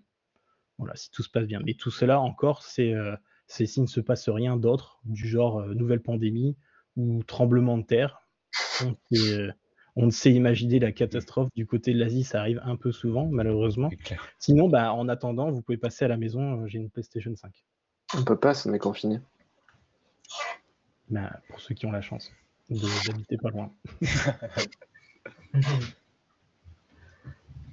Bah, c'est relou, ces histoires de puces. C'est grave. Vous étiez impacté, vous, en dehors des. On l'avait dit, euh, Sox et Taker Tom, ils cherchaient une PS5 à un moment donné, ils l'ont trouvé tous les deux, oui. bien heureusement, mais en dehors de ça, vous étiez euh, impacté? Bah, Pour les cartes graphiques, par exemple, en vrai, c'est un peu la même. Moi, je changerais ouais. bien la mienne et tout, mais euh, du coup, il faut attendre que celle-ci arrive pour que celle un petit peu avant baisse aussi en prix. Quoi. Ouais. Donc, euh, pour que tu les trouves un Ah peu ouais. moins chers d'occasion. Ouais, tu vois, voilà, euh, Ouais, les nouvelles, elles seraient beaucoup trop chères, mais du coup, euh, en général, quand tu en as des nouvelles qui sortent, bah, celles d'avant, elles baissent vachement en prix. Donc, du coup, euh, j'attendais ça, moi. Donc, Ouais. j'attends encore. Tant pis. Mais même là, en ce moment, il y a des. Je sais que les Switch, elles vont bien. Enfin, je sais. J'ai vu que les Switch, elles étaient souvent en rupture de stock. Là, j'ai un collègue qui Mm. vient d'en acheter une, mais pendant longtemps, c'était en rupture de stock. Il l'a acheté, c'était devenu de suite en rupture de stock. Et là, de plus en plus, en fait, euh, la tendance, c'est qu'il n'y ait plus de Switch aussi, du coup. Ouais. Euh, ouais. Pour le moment, enfin, c'est les prévisions pour le moment où les Switch vont bientôt tomber en, en rade aussi. Donc, euh, en plus, ils prévoient des. Enfin, là, il y a eu des, quelques infos en ce moment où ils prévoient des. Enfin, c'était un peu pas off- officialisé, mais les rumeurs se confirment qu'il va y avoir une nouvelle Switch avec un nouvel écran, avec un nouveau dock. Du coup, je pense que même avec ça, ils vont peut-être euh, mettre leur production plus sur ces Switch-là que sur les anciennes, et du coup, bah, il y aura une petite rupture sur, sur, sur les, sur les premières. Quoi. Ouais, et je pense, bah, du coup, euh, ouais, il y a pas mal de rumeurs, etc. Ils n'ont pas confirmé, et je pense que c'est aussi à cause de ça, c'est parce que ils peuvent de toute façon pas euh, tout produire pour le moment, les nouvelles Switch. Donc, ils attendent, je pense, pour être un peu prêts, euh, enfin, tu vois. Et c'est quand même d'avoir un peu de stock, quoi. Je pense. Ouais, bah là, ça, ça devient de plus en plus dur, j'ai l'impression, même pour eux. Mm. Bah vas-y Nick, c'est le temps pour acheter euh, la Switch. Ouais, c'est ça, En fait, à la base, je voulais changer de, de PC fixe parce que mon PC fixe a au moins 10 ans, même plus. Hmm. Limite 15 ans. Euh, Ah. Je voulais changer, tu vois, et me dire, bah, allez, je, je monte un petit PC. Et puis, bah, en fait, je me suis rendu compte que je pouvais pas. Bah, ouais. Coup dur, coup dur Du pour coup, bah, je me tape encore mon vieux PC. Ouais, moi je voulais acheter une nouvelle voiture, mais c'est pas à cause des puces, c'est à cause de la thune en fait. Du coup, c'est compliqué. Oh là là. Mais je sais pas si dans le chat vous avez été aussi impacté ou quoi. Moi personnellement, j'ai été légèrement impacté. La, la PlayStation 5, je l'ai pas ressenti parce que j'avais vraiment réussi à bien la précommander, donc je l'ai eu le, le jour de sa sortie. Mais euh, j'ai été impacté parce qu'à un moment, j'avais euh, très envie de m'acheter un, un nouveau smartphone, donc euh, l'iPhone 12 pour pas le citer. Et, et je je l'ai pas précommandé. Et je l'ai pas précommandé. Et à un moment, je m'étais dit, bon, allez, vas-y, je vais, je vais me faire plaisir et tout. Et au moment où je me suis auto-convaincu, bah, il n'y en avait plus de disponible. Vraiment, euh, grosse rupture de stock des iPhones entre le moment où c'est sorti euh, en novembre jusque euh, mi-décembre, ce genre de choses. Vraiment, grosse rupture de, de stock, notamment sur l'iPhone 12 Pro, celui que, que je voulais, que je voulais m'acheter. Et, et ben, finalement, euh, ça m'a réussi parce que bah, maintenant, j'en ai plus forcément envie. Et euh, du coup, bah, j'ai j'ai- gagné plein de sous en fait. va. Moi, elle aurait pas été en rupture, la PS5, peut-être que je l'aurais pas voulu, tu vois, par exemple. Ah ouais Je, je- Tu penses que Ouais. c'est dans ce sens-là un peu? Je pense que je retourne eu. Je m'en fous, tu vois, je l'aurais d'ici euh, quelques temps. Et là, je Bah ouais. me la fout, du coup, tu vois. Ouais. Donc toi, final, t'es est-ce pas comme ça, tu peux pas l'avoir, tant pis, quoi. T'as dit quoi euh, Tu t'en sers de la, de la PS5 du coup ou pas? Voilà. Et, en fait, c'est ça le problème avec euh, du coup la console, parce qu'il n'y a rien dessus pour le moment. Ouais, donc, euh, euh, si, il y a quand même il y euh, il y des euh, comment il y a des jeux qui sont gratuits etc God of War et compagnie il y a quand même pas mal de trucs mais oui, euh, pas le jeu PS4, c'est ça que je veux dire. exactement PS4. c'est ça c'est ça donc c'est beau mais c'est PS4 quoi Voilà. Euh, il y a Oddworld, euh, moi aussi. Ouais, il vient de sortir, ouais. ça fait une semaine. ah il est sorti ouais il y a une semaine D'ailleurs, très bonne critique, j'ai regardé. Très bonne Ah ouais critique. ouais. Bah, Ouais, essayé, ouais. moi, le Et il paraît qu'il est vraiment, vraiment long, mais il est gratuit, donc du coup, t'as rien à perdre. Ouais, trop bien Tout a gagné. Ah, ça Mm. part Eh bien, eh bien, du coup, bah voilà, je pense que on a fait le tour de, de des, des semi-conducteurs et des, des- du coup des puces électroniques. Euh, je pense qu'on va pouvoir passer à la suite et la suite, c'est notre petit euh, concours Oui. d'anecdotes. Euh, voilà, je ne sais pas. Si vous voulez, je peux commencer. J'en ai, j'en ai quelques-unes. vas-y moi j'en ai qu'une. Ça, Honnête, t'en j'en ai qu'une on va pas commencer par vrais. hein. Comme Euh, mais moi, ma, ma, première anecdote, donc voilà, pour euh, répéter un peu pour ceux qui ils arrivent dans, pour ceux qui arrivent dans l'émission, euh, on a, euh, pour le sondage du soir, on a décidé de faire un, de rebondir un peu sur le sujet de, Sox qu'on a eu en début d'émission et, à dire et, qui était du coup les, un top 10 un peu des, des anecdotes sur le, le jeu de société en, en général. Et on a décidé du coup de remplacer le, la question du jour, le sondage du, jour par euh, un- une espèce de petit concours d'anecdotes euh, sur le thème de, tout ce qu'on présente dans l'émission, donc de l'actu, de la culture et du sport, euh, tout ce qui va toucher aux jeux vidéo, jeux de société, BD, comics, manga, anime, vraiment de tout ce qu'on parle dans, dans la next gen. Donc voilà, n'hésitez pas dans le chat si vous avez des, des petites anecdotes à, nous faire part, des petites anecdotes euh, sympathiques, marrantes, étonnantes, euh, inédites, même, même tristes on prend, si vous voulez, mais pas trop triste non plus. hein. pas trop triste non plus. Euh, donc voilà, moi, je- si vous voulez, je peux, je peux commencer. Moi, mon, ma première anecdote, euh, bah, c'est pas plus, par- pas plus tard pardon, qu'hier. Ah ouais. Euh, ouais, c'est loin vraiment très récent. J'ai- pas cherché loin. J'ai pas cherché loin. Non, c'est euh, ah, c'est pas la grosse anecdote non plus, hein, mais euh, euh, c'est euh, hier on faisait un, je faisais un, petit stream du coup su- sur ma chaîne et on et je, participais au tournoi des fleurs. Comme vous, savez, on en parle souvent en fin d'émission sur les pendant le, programme des, chroniqueurs. Je participe le dimanche du coup à 15h de 15 à 16h30 sur le sur Mario Kart au tournoi des fleurs. Donc c'est un tournoi euh, créé par Ponce, peu, peu importe, c'est pas vraiment trop le, sujet. Et, avant du coup de commencer mon stream, je vais sur le, stream de Sox qui également stream son tournoi des fleurs. Et euh, on rigolait de ça, on parlait, et à, un moment donné, on évoque l'idée de tomber dans la même room. Euh, voilà, on se dit, bah, ça serait marrant qu'on tombe dans la même room et tout, parce que du coup, bah, ça peut arriver vu que c'est très aléatoire et, que ça change souvent au cours du tournoi. Du coup, bah, on se dit, bah, si on tombe sur la même route, bah, on s'entraîne, on s'entraide, pardon. Hein, on, se, on se taille pas, on essaie de, de faire gonfler nos points et tout. euh, ça pourrait peut-être, euh, ça peut-être fonctionner. Et du coup, je fais, bah ouais, moi ça me va et tout, je suis chaud. Même s'il y a peu de chances que ça arrive, je me dis, bah allez, fonce. Vas-y, ça peut être, ça peut être trop bien. Et, et un truc de ouf, ça arrive. Et vers la 15e course, bah, un peu comme de par hasard, on tombe ense- ensemble dans la même room. Du coup, dans la même room de Mario Kart. Et à ce moment-là, je. Euh, ah, et, et du coup, à ce moment-là, vers la 15e course, dans la première, du coup, la première course où on tombe ensemble, on joue, je sais pas, 4-5 courses peut-être ensemble. Et du coup, vers cette 15e course, je sais pas si. Du coup, moi, je, je sais pas, on est en stream chacun de notre côté, donc je sais pas s'il a capté que j'étais dans, dans sa room ou pas. Et, et on, et on commence la première course et je fais ultra attention à pas lui, lui envoyer des trucs euh, vraiment pas nice, tu vois, genre des rouges ou des bleus ou de lui foncer dedans euh, en faisant exprès ou quoi. Et tout se passe bien jusqu'à la jusqu'à 10 mètres de la ligne d'arrivée du dernier tour. Je suis troisième et, euh, et voilà, on, on- on termine notre tour. Et là, je me fais écraser par un mec qui a un- une, une étoile. Vraiment à 10 mètres de la ligne d'arrivée, un gros Valuigi avec le petit Oh. Sox qui me fonce dessus avec son étoile et je finis genre 5 ou 6 derrière. J'étais trop vénère. et, du coup, le, truc pour la, fin de l'anecdote, c'est que ce matin, j'avais encore un peu, les nerfs là-dessus, mais bon, c'est- quand même. Ce matin, je me dis, bah, tiens, je vais, regarder la rediff du stream de Sox pour voir un peu ce qu'il en a pensé et tout. Je me dis, bah, il a, peut-être pas vu ou quoi, naïvement, tu vois. Du coup, je, vais sur son stream, euh, j'avance un peu pour arriver à ce moment-là, je regarde toute la course et tout, et, euh, et il m'avait bien vu, évidemment qu'il m'avait vu.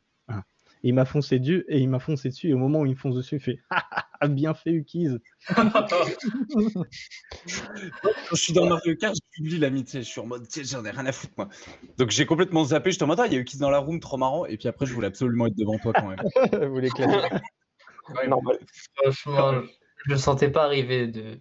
Alors, ce que tu as oublié de préciser quand même, c'est qu'on disait un peu, genre, est-ce qu'on va tomber dans la même route de room et tout en rigolant Mais euh, parce qu'en fait, il y a 4800 participants. Donc il y a quand même peu de chances de tomber euh, ensemble, quoi. Ouais, ouais. Les rooms, c'est des rooms de 12. Ouais, c'est ça, donc. euh, Et puis, donc, moi, je vois le nid, je dis, ah, ça, c'est peut-être euh, c'est peut-être Ukis, ça. Et c'était Ukis. Oh, dingue. En Et plus, je l'ai battu. le seul Skelerex en plus. Donc tu, tu Ah, bah, c'est ça, tu le voyais. Ouais, tu peux pas me louper. lui, toi, toi, tu joues avec euh, le, le perso que tout le monde joue, donc à la limite, c'est un peu. J'ai vraiment fait attention. Hein. Des Valuigi, il y en a partout. Et du coup, vous avez fait combien, euh, combien de points chacun pour ce, pour ce week-end? Euh, J'ai fait 214, mais euh, 23 courses au lieu de 24. Ça, c'est propre. Ouais. Et Alors, moi, j'ai fait 225. Ouh, Oh, mais ça va, ça joue, ça joue. plus que les anciens hein, que t'avais fait. Ouais, et Ouais, surtout ouais. plus que Sox, du coup. Mon Mais- record, c'est 254 quand même. Ouais, ouais, ouais. Pas mal. Défi. Wow. Bah, moi, j'ai hâte qu'on fasse tous un Mario Kart pour que ça se, ça se venge sévère. Ah, c'est clair. Ah, c'est pas pour demain, parce que s'il y a rupture de stock euh, de Switch. console Switch, euh, ça va prendre du temps à- pour que Nick il, il s'en chope une. Un effort, Nick. La dernière fois, il y en avait une sur vente privée, je me suis tâté. Oh. Sur vente privée, vraiment, ils font des Switch? Comment ça, bien. tu t'es arrêté Bah, ça- il faut sortir une somme quand même. Mais moi, si je l'avais vu, je pense que j'aurais pu la prendre, dans le doute. C'était un coffret avec deux jeux, je sais plus quoi. mais Bon, il fallait sortir une somme quoi. Conséquent. Mm. Dans le chat, on dit Sock, c'est bien toi qui parlais d'un jeu pour apprendre la bienveillance. c'est ça, mais c'est pour ça que je je l'ai pas fait. Je l'ai pas fait du tout. En fait, j'oublie très vite. J'oublie très vite. Je commence à jouer, je dis allez. Et puis en fait, euh, Sa personnalité revient. Sa vraie nature.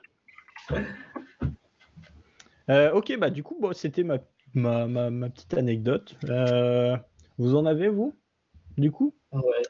Oui. Bah vas-y, euh, tiens Tom, t'as répondu en premier. En fait, j'en ai, j'en ai deux. D'ailleurs, euh, j'ai dit à mon frère que je- j'allais lui envoyer quand je le dis, quand j'allais le dire. Parce qu'en fait, ça concerne lui. Ça concerne mon frère, mais en fait, j'étais dedans, genre j'y ai participé, donc c'est un peu mon anecdote aussi. Et euh, du coup, il y en a une, elle est vraiment euh, bidon, l'autre, elle est un peu plus euh, chaud. quoi. Bah vas-y. Euh, la première, c'est par rapport aux jeux vidéo. En fait, on- c'était il y a trois ans, je crois. Euh, bah, c'était pendant qu'il y avait euh, l'époque Fortnite, un peu le début. On jouait à deux, chacun notre tour en solo. Je sais pas pourquoi on jouait à deux d'ailleurs. Euh, chacun notre tour. Et on regardait. euh, Enfin, on jouait en section, mais avec euh, comblé, quoi. On jouait avec des gens qu'on connaissait pas. Et genre, on, on entend. Enfin, on mettait pas le micro, et enfin, si, on met le micro, mais que pour nous. Et on entend des Espagnols qui parlent, ils nous... on sent, hein, je sens un peu, parce que j'ai fait euh, LV2 espagnol, qu'ils ils se foutent un peu de notre gueule, tu vois. Et du coup, et du coup mon frère, c'était mon frère qui jouait là. Il dit, ouais, vas-y, je leur dis quoi et tout. Et moi, bah après, j'étais un peu con aussi. Je lui dis, bah vas-y, euh, dis euh, Hiro de puta. Ok Ça, C'est rapide, c'est simple, c'est simple. Ouais, c'est ça. Sauf que lui, il dit Hijo de la puta. Du coup, après, on s'est fait insulter pendant tout le truc comme des merdes. Ils ont parlé français, mais ils ont trash talk à chaque fois. Ah, C'était des Français? Enfin, non, mais ils ont, ils ont parlé français, quoi. Alors qu'ils étaient en espagnol. Enfin, ils étaient espagnols, mais il arrivait à, à dire des. Voilà. Aïe, aïe, aïe. Anecdote euh, tranquille pour la première. Tranquille. T'es euh, coupé, je crois, euh. Les, je disais, pardon, je disais les, les insultes en langue étrangère, on connaît facilement. Ouais, c'est bah le ouais. seul en général. Ce que tu apprends en premier. ouais. Sinon, pour euh, la deuxième, euh, d'ailleurs, c'est peut-être une anecdote que je sais pas si Ukiz, tu la connais ou pas. Et il y a des gens dans le chat euh, qui vont peut-être la découvrir aussi. Parce que ça s'est passé euh, tout près d'eux. en fait, il faut savoir qu'on part souvent en vacances avec- ensemble avec la famille. Et on- donc c'était la première année, donc je crois que c'était il y a quelques, je sais plus quand c'était, c'était vers 2015-2016, je pense. Et c'est pareil, j'étais avec mon frère, sauf que euh, on était les, les, les parents et tout, ils étaient partis. Euh, même euh, Ukiz, je crois, tu étais avec des potes à toi. Et avec mon frère, on était à la plage, en fait, c'était juste à côté du, camping. Et on, on était à la plage comme ça. Et on était tout seul. Sauf que, mon frère, il dit, il commence à me dire, ouais, putain, j'ai en- j'ai envie de, j'ai envie de chier, quoi. on était dans l'eau. Je dis, bah ouais, bah, je sais pas, euh, retiens-toi, enfin, je sais pas, on verra. Parce que là, il me dit, ouais, mais là, c'est chaud. Il dit, là, c'est- Puis moi, puis moi, comme ça, je lui dis, bah, parce qu'en fait, c'était un peu le soir, donc il n'y avait personne en fait à la plage à ce moment-là. Et du coup, je lui dis, bah, je sais pas, va au fond de la plage. euh, euh, je lui dis ça comme ça, en plus, pour rigoler de base. Et lui, il y va en fait. Et du coup, il va là-bas, bah, il fait ses affaires, et il s'ess- il s'essuie avec un papier, euh, je sais pas, une feuille, comme ça qu'il avait. C'était en gros, c'était sous pas une grotte, enfin, il- des rochers, puis ça faisait un petit, petite grotte quoi. Du coup, il fait son truc. Et voilà. Donc déjà, c'est chaud, il était, il était pas bien. Et le lendemain, on repasse. On passe avec toute la famille qui passe à côté. Puis là, ils font Ah, mais c'est dégueu, comment on peut faire ça sur la plage Ah, Génial. Alors qu'en fait, c'était mon frère qui avait fait ça. C'est génial. Tu la connaissais, Ukis, ou pas du coup Ou tu l'as- Non, non, non. Et je me rappelle pas qu'on qu'on avait dit ça. Mais Ah, du coup, euh, C'était énorme, je te jure. C'était un, un moment euh, gravé dans ma mémoire. Bon, du coup, on s'éloigne un peu dans les des thèmes de l'émission. hein, pour ceux qui arrivent sur l'émission aujourd'hui. Parce qu'en fait, j'allais dire, euh, maintenant. j'allais dire un truc sur le, la jeu vidéo, mais en fait, c'était nul. Et après, et après t'as dit, euh, peu importe euh, l'anecdote, du coup, j'avais ça dans, dans le stock. Je la sors.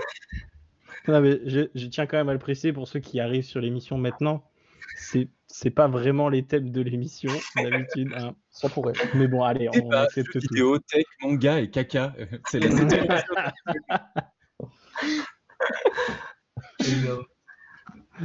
Bon, j'avoue qu'elle était pas mal quand même. Ouais, c'est drôle.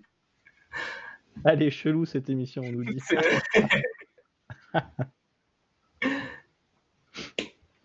Eh ben, très bien, super anecdote, on s'en souviendra tous. Euh, je vais peut-être vous, lire une anecdote que on nous a répondu sur Twitter. Euh, parce que du coup, euh, si vous ne nous suivez pas encore sur Twitter, on a un compte Twitter, la Next Gen, et sur lequel on met en avance le, matin ou, ou le midi de, de chaque lundi, on met en avance les sondages du jour et, euh, et du coup, notamment cette histoire d'anecdotes, tout ça. Et il y a une anecdote euh, que quelqu'un a, répondu du coup sur Twitter et il nous disait, euh, c'est quelqu'un que je, que je connaissais, un, ami du, lycée, donc cette anecdote, je, la connaissais, je vais pouvoir un peu plus détailler que ce qu'il avait marqué. En gros, c'est on, avait un, ami commun au lycée, donc un, pote de lycée qui, jouait beaucoup à League of Legends. Et, euh, et en fait, il a rencontré son, sa copine sur League of Legends. Genre, euh, comme ça, en tombant sur une partie, en discutant dans le chat, ils, euh, ils ont fait connaissance, euh, ils se sont parlé, tout ça, alors qu'ils habitaient vraiment pas au même endroit. Lui, il était du, du nord et elle, elle était de, si je dis pas de bêtises, de, de Bretagne. Et, et voilà. Et maintenant, en fait, bah, maintenant, ils vont acheter une maison ensemble et tout. Ils habitent tous les deux en Bretagne. C'est ouf. C'est un truc de ouf. Incroyable. Ils sont connus sur LoL. Ils se sont connus sur LoL dans une partie comme ça. euh, Trop marrant. C'est chaud. Bah ouais. Incroyable. Bah, du coup, je vais rebondir sur euh, mon anecdote euh, grâce à la tienne, parce que euh, en, en- en 2010, euh, 2011, quelque chose comme ça, je jouais à un jeu que vous connaissez peut-être qui s'appelle World of Warcraft. Je connais pas. Ça, De vous- nom. ça vous dit rien Bon, Voilà. Wow. Et en fait, euh, à l'époque, j'étais dans une, une petite guilde. J'y suis pas resté hyper longtemps, mais en fait, je jouais beaucoup avec euh, une euh, nana qui jouait une elfe de la nuit euh, guerrier. Et en gros, elle nous disait que voilà, ça se passait pas trop bien à l'école, etc., qu'elle se faisait beaucoup harceler. Enfin, c'était un peu compliqué pour elle. Et elle nous disait qu'elle se sentait un peu seule, mais que elle avait de la chance parce que elle s'était lancée sur YouTube et qu'elle avait rencontré des amis là-dessus le temps passe, etc. Et euh, je me suis rendu compte quelques années plus tard de qui c'était. Est-ce que vous sauriez deviner? Enjoy Phoenix. Exactement. Et je jouais en Mais fait non. avec Enjoy Phoenix à World of Warcraft en 2010, juste- enfin 2010 ou 2011, euh, quelques mois après qu'elle ait ouvert sa chaîne YouTube, en fait. Et j'ai joué bien. petit peu. Et en vrai, euh, c'est hyper marrant parce qu'elle y joue encore euh, beaucoup aujourd'hui. Et tu penses Voilà. que tu aurais des contacts pour l'émission, du coup? Ouais, ouais. Lui ai envoyé un message. Je lui ai dit Ouais, tu te souviens euh, Je sais plus comment s'appelait mon perso en plus à l'époque. euh, Enfin. Vraiment Ah non, non, non. Ah, Mais euh, j'ai joué euh, avec elle quelques temps. euh, c'était une, enfin, ouais, c'était une petite guilde. Et moi, après, j'avais arrêté quelques temps. Et en fait, quelques années après, euh, je sais plus pourquoi elle parlait une fois de, de World of Warcraft. Et je dis putain, je suis sûr que c'est elle en fait, parce que ça s'appelait Marie, tu vois. Donc euh, il y en avait pas mille des Marie qui habitaient à Lyon. euh. Enfin, si, il y en a beaucoup des Marie qui habitent à Lyon. Mais euh, Nilik, euh, il y a plein de Marie hein, chez nous. euh, de quoi il parle voilà, elle qu'elle était, euh, ouais, qu'elle, qu'elle s'était lancée sur YouTube et qu'elle avait rencontré un peu des amis comme ça et que World of Warcraft aussi, ça lui faisait du bien. Donc voilà, tout ça pour dire que bah voilà, j'ai côtoyé euh, Enjoy Phoenix euh, quelques temps. Seule anecdote que j'ai. Bah, Mais ouais, c'est marrant. En fait, c'est, genre euh, illumination parce qu'une fois, elle a dû faire genre une interview, un truc sur un journal télé ou enfin, tu vois, un truc comme ça. Et puis, euh, elle a dit, ouais, en fait, on dirait pas, mais euh, je joue aussi beaucoup aux jeux vidéo, euh, je joue à World of Warcraft. Et là, tout s'est connecté. C'était pas avec Zach Nani? C'était pas une émission avec Zach Nani sur euh, Zach en roue libre, peut-être? Parce que moi, je l'ai entendu aussi, c'est pour ça que je l'ai sorti de suite. Ouais. Non, moi, c'était, c'était ça, l'émission là, c'était quand? Euh, Il y, a, il y a quand même euh, Zach en roue libre, je pense, il y, a, il y a un an ou deux, je pense. Ouais, pe- peut-être bien alors, ouais. Peut-être deux, ouais, je dirais, tu vois, il y a deux, trois ans à peu près, où j'ai dit purée. Je suis sûr que c'est elle. J'ai tout reconnecté, je me souvenais de tout. J'ai cherché des conversations et tout. C'était sur TeamSpeak qu'on s'appelait et tout à l'époque. Euh, rien retrouvé. Donc voilà, je peux même pas prouver, mais. On Je te suis croit, sûr on que te c'est- croit. On te croit, madame d'honneur. c'est elle, Parce que maintenant, elle fait des lives World of Warcraft et euh, elle joue une elfe de la nuit euh, guerrière. Donc euh, c'est quasi sûr que c'est elle, tu vois. Bon, il y a moyen. Il y a des Donc chances. voilà. C'est ouf. Et du coup, ça, quand elle te parlait de. On dit menteur dans le chat. Quand, elle- quand elle Alors, te parlait de sa nouvelle chaîne YouTube et tout, c'était du coup, c'était sa vraie chaîne YouTube de maintenant. Ouais, ouais, bah parce qu'en fait, à l'époque. Au final, tu t'aurais pu la, t'aurais pu la suivre à l'époque et au fur et à mesure, euh, enfin, savoir quoi, du coup. Euh, ouais, mais en fait, euh, tu vois, enfin, je veux dire, euh, Enjoy Phoenix, T'en c'était genre. quoi. Euh, Ouais, tu vois, tu vois, youtubeuse beauté, etc. À l'époque, c'était pas mon truc, tu vois. J'étais en mode, bon, qu'est-ce que tu fais Voilà. Et en fait, elle, elle nous avait pas forcément dit que c'était ça sa chaîne. Elle nous avait dit qu'elle avait une chaîne YouTube. On lui avait demandé, euh, tu fais du World of Warcraft dessus? Elle nous avait dit, bah non. On était en mode, ah bon, bah ok, ciao, tu vois. Elle nous disait, ouais, j'ai rencontré des copines et tout dessus, donc c'est cool, machin, ça me sort un petit peu. Nous, on a, on a rien à foutre quand on voulait jouer. quoi. Oui, De quoi, Lou? Ok. Bah, trop bien. Trop, trop bien comme anecdote encore.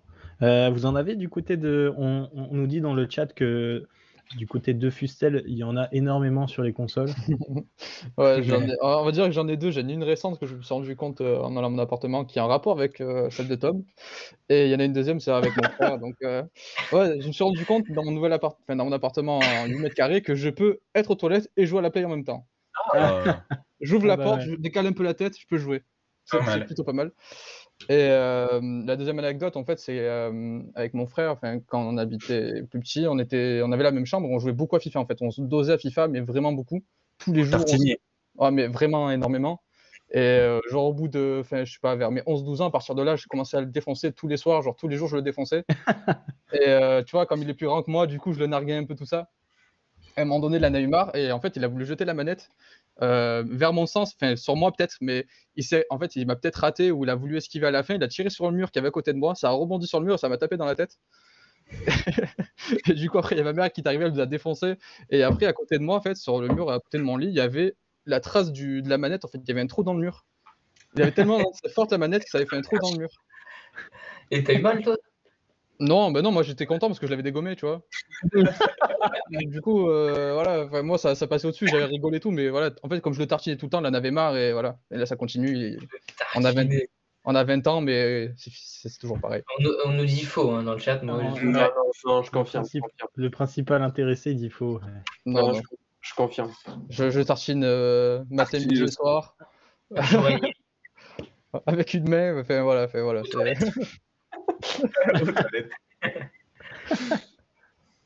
Et voilà, après, bon, j'ai des trucs un peu plus sérieux, mais on, on s'en fout. Donc, Bon, bah, dis donc, Bon, ouais, c'est très très bien avec toi. Non, si vous voulez savoir, allez, un petit truc. Vous Allez, vas-y. par- par, euh, la, la- la première Game Boy, euh, vous savez par qui elle a été inventée ou pas? Par toi? Toi Non, dis pas que c'est toi. J'aurais- j'aurais aimé- en, en vrai, je pense que ce serait moi, je serais pas là. hein. Enfin, je serais pas là. Je vais pas être méchant, mais je serais pas là, je pense. Ouais, très bien. On sait que le tu auras du succès, on pourra te dire Ouais, grave, Ciao. ciao quoi? Non, mais je pense que je serais même pas sur Twitch, je pense que je serais avec mes millions euh, dans, mon- dans ma piscine pleine de billets. Donc, euh. Euh, non, en fait, ça a été inventé par un ancien homme d'en- homme d'entretien de Nintendo. En fait, il a commencé en tant qu'homme d'entretien chez Nintendo et ils sont vite rap- ils sont rapi- rapidement rendu compte qu'en fait, c'était un mec qui était, qui était plein de compétences électroniques, en électronique. Et du coup, en fait, c'est lui qui en fait, il a monté les échelons grâce à ça et après, il a, il a créé la Game Boy. Ah ouais? C'est Ouais. C'est enfin, c'est lui l'initiateur en tout cas. Dingue. Il a été tout seul, mais c'est lui l'initiateur de la Game Boy et de base, il était homme d'entretien chez Nintendo. Ah, purée, le glow up. Ouais. La promotion, mon gars, euh, pas mal. je Bah, pense. Sachant que c'est, ouais, je pense que c'est une des consoles euh, portables qui s'est les mieux vendues. Je pense que Bah, c'est ce que tu nous disais à un moment dans, Mm. dans une de tes chroniques ouais. après la, Voilà, la voilà. Et la PSP. Bah, Enfin, J'en trop avais bien. plus sur Nintendo, mais bon, c'est pas grave. Je, je la garde pour plus tard. Et ouais, pour un autre, une autre brique. Une autre rubrique. Ok, euh, on n'a pas entendu notre cher euh, Nilik. Non, en effet. Et moi, c'était plus jeune quand je jouais à la GameCube. Gros joueur de GameCube à l'époque, euh, donc euh, j'avais quasiment fini le premier Metroid, quasiment fini le, le Zelda Wind Waker avec débloquer tous les petits carrés sur la carte, etc. Genre, euh, je m'étais tué un peu à tout plein de jeux euh, assez hardcore. Et mes sœurs, elles, jouaient à Animal Crossing. Et j'avais continue à jouer, même. Sur la. GameCube, mais je joue plus trop sur la GameCube. Et du coup, euh, j'avais acheté une grosse carte mémoire parce qu'à l'époque, les petites cartes mémoire, elles étaient, elles prenaient pas assez de place. Et pour Zelda, il fallait obligatoirement une carte mémoire évoluée. Du coup, j'avais acheté ça et elles, on avait toutes nos sauvegardes dessus. Et elles se sont amusées à retirer la carte mémoire pendant qu'elles jouaient, pendant que ça sauvegardait. Du coup, je relance Metroid. Je me suis dit, bah, allez, tiens, je vais le finir. Je, je vais me tuer, je vais le finir. Je suis quasiment à la fin, dernier niveau. J'allume, carte mémoire corrompue. Coup dur. Ah, la tuile. J'ai plus jamais rallumé Metroid. Ah ouais, tu. Oh, Voilà. Ça, Est-ce que tu l'as rallumé des années plus tard ou pas du tout? Pas du tout. Jamais. Jamais. Fini. Gros. En plus, j'avais quasiment fini le 1, j'étais à la moitié du 2. Bah, Zelda Wind Waker, j'avais quasi- enfin, torché à fond. Ah. Bon, après, c'était pour Animal Crossing, ça vaut le coup.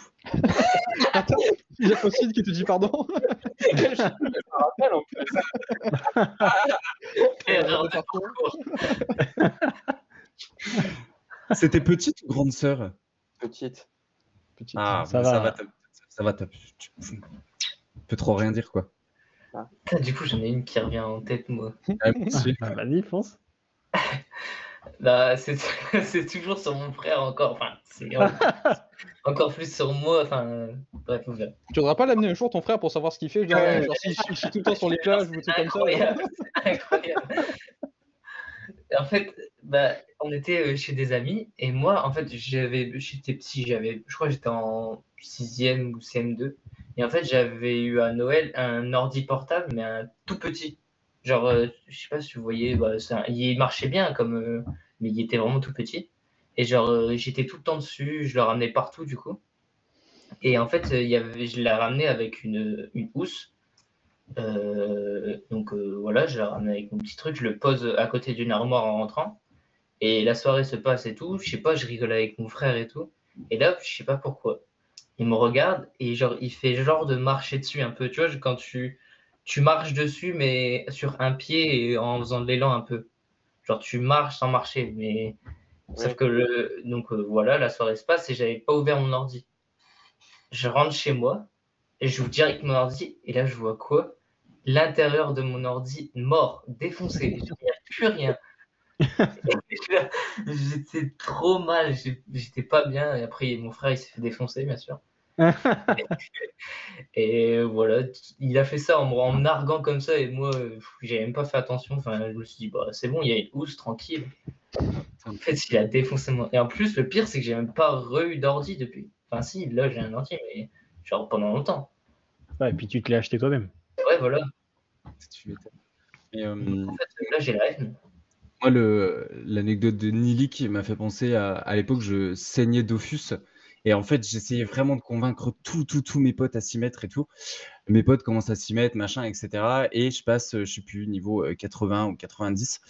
Et euh, j'étais trop content et tout. On était avec des potes, on jouait ensemble. Et là, il y a un gars qui m'envoie un message sur le truc en me mettant euh, Tiens, il y a le deuxième niveau de sang qui vient d'arriver. Et euh, du coup, regarde sur cette chaîne, il y a un combat entre les deux. Parce qu'il y avait que deux niveaux de sang. Donc moi, je clique dessus, je dis Ouais, les gars, regardez, ça va être ouf et tout.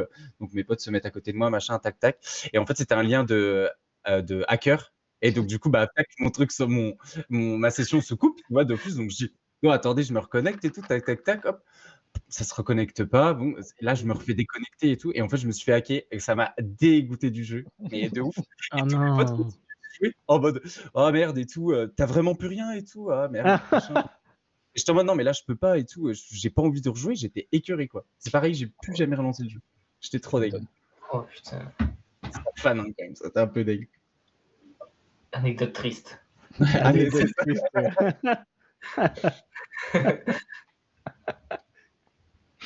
Moi, ça me, ça m'a fait penser aussi à un truc sur, euh, sur Dofus. C'est très petit comme anecdote aussi. C'est euh, pareil, moi, je jouais beaucoup à Dofus au collège, mais vraiment en mode euh, noob. avec, avec des potes vraiment très bas level, tout ça.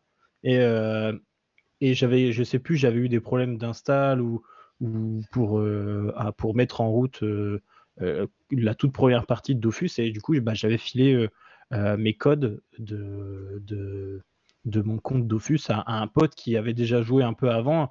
Et voilà, histoire de, voir le problème, tout ça. Et puis voilà, il m'avait réglé le souci, je sais plus c'était trop, c'était quoi. Et puis euh, ben, on jouait tous ensemble, on était, on était trois, on jouait et, on était contents. Et à un moment, euh, euh, je ne sais plus, je sais plus comment, je me baladais dans, Dofus et il y, a un gars au level qui vient et qui vient me parler, tout fait bah tiens, t'as l'air nouveau et tout sur le jeu. Euh, moi, j'arrête le jeu, je te donne mes euh, mon stuff. Je fais bah trop sympa et tout. Et puis j'avais eu un, bon stuff pour mon niveau, quoi. J'étais super content et tout. Et, du coup, bah, j'arrêtais pas de narguer mes, mes potes en disant ah, trop bien, j'ai eu ça et tout. Alors que bah voilà, on était on était nuls, on galérait à avoir de l'argent, à s'acheter des euh, du stuff, tout ça pour pour augmenter de, level. Enfin, vous connaissez un peu Dofus.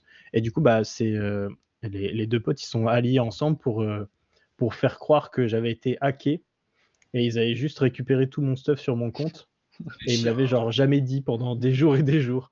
J'avais trop le seum comme toi, bah beaucoup moins du coup parce que j'étais nul, mais j'avais trop trop le seum. Et à un moment ils m'ont dit bien les narguer en vrai. Et quoi?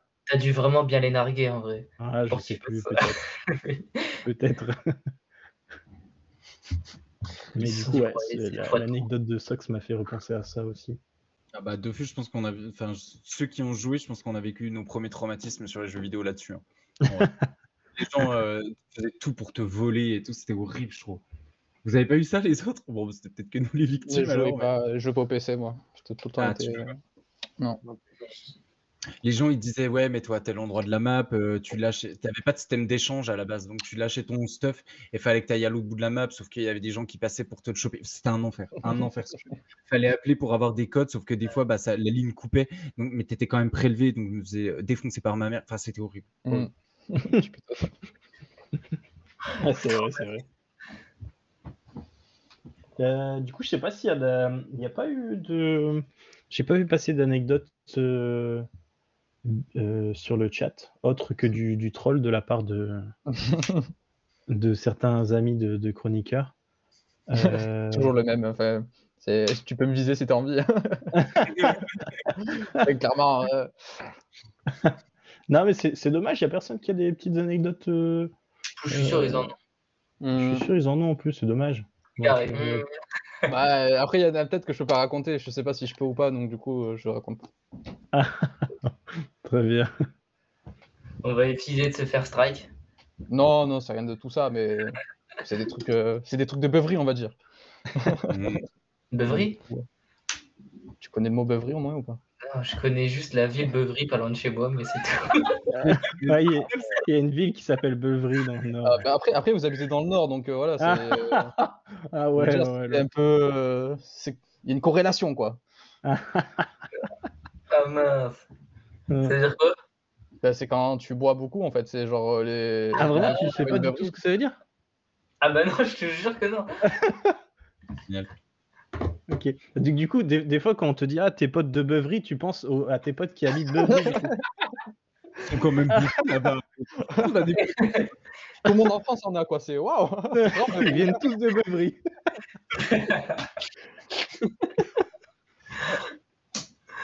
Oh la loose.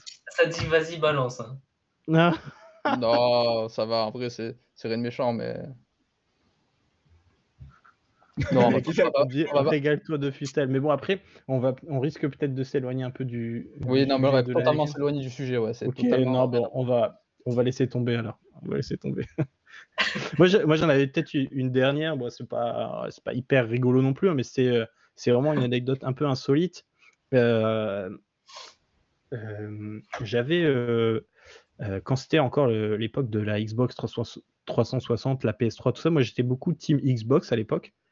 Et, au changement de, console, à la nouvelle génération de consoles, donc au passage de, 3 de Xbox 360 à Xbox One et du passage de PS3 à PS4, moi j'avais du coup envie d'acheter la, Xbox One et j'avais demandé, j'avais à l'époque j'habitais chez mes parents et j'avais une voisine qui travaillait chez Carrefour, un grand Carrefour du Nord et du coup bah, je m'étais dit bah, je, vais aller, je vais aller lui demander si elle pouvait euh, euh, me la commander, tout ça et puis comme ça bah voilà je, je, euh, elle la prenait de, son Carrefour, je, lui- je lui ai acheté quoi elle finalement.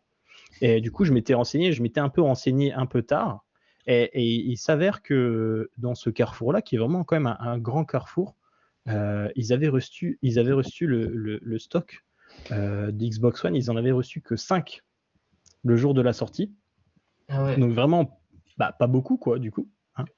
Je pense que vous l'imaginez. Bah ouais. Et du coup, bah, elle m'avait dit, ouais, euh, il n'y a pas de stock et tout, euh, je vais pas pouvoir t'en prendre une, j'étais un peu deg et tout.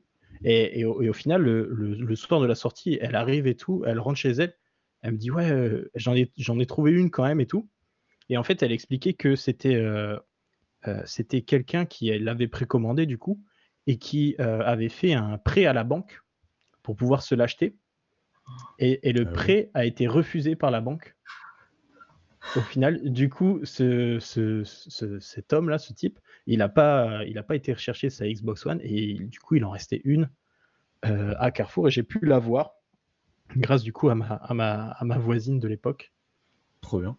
Et j'étais juste euh, trop content, quoi. Bah, trop deg pour ce type. Enfin, désolé, mec, Bah, j'ai envie de dire. Après, euh, bon, faire un prêt pour une Xbox, euh, ça veut dire que les finances, c'était C'est chaud, hein. pas au top. hein, je pense. Bah, ouais, carrément. Waouh. Carrément. Alors, moi, j'étais trop content avec ma petite Ah, Xbox. Tu m'étonnes, tu m'étonnes. Merci la banque. C'est clair. Merci la banque, ouais. C'est ouf. Donc, euh, donc voilà. Je pense Bon. que du coup. euh, on m'a demandé de la dire. Est-ce que je l'ai dit ou pas? Qu'est-ce qu'il y a? L'anecdote, euh, on me dit de la dire. Genre, je reçois des messages pour me dire que je l'ai dit. Non, laisse tomber, on, on, on s'écarte un peu trop. Je pense qu'on on va pouvoir s'arrêter là-dessus en termes d'anecdotes. On en a dit quand même pas mal. Euh, vous avez peut-être une, une, une préf? Une préf des Ah bah, anecdotes? c'est c'est Ça reste quand même un concours d'anecdotes. même. Je me suis égaré aussi un peu. Donc, euh. Ah, Comme ton frère. Mon frère, ouais. Bon, bah, du coup, on vote pour celle de Tom. Allez. yes tu as gagné le concours d'anecdotes. ah, Tu as gagné euh, toute bon. notre reconnaissance. Ouais, ouais, je prends. Ça se prend. Ça se prend. Euh, très... Qu'est-ce qu'il y a? Il y a eu un petit. Du côté de Sox, il y a eu un petit. Bon, bah, pas de reconnaissance de Sox. si, quand même, allez, bravo. Allez, c'est bien parce que c'est toi. Euh, ok, bah, on va pouvoir enchaîner avec la, la rubrique la Fuse Touch. Et, euh, et De Fussel qui va nous faire un petit quiz, qui nous a préparé pardon, un petit quiz manga de sport. Je mets le petit jingle, enfin la petite transition, et puis c'est à toi.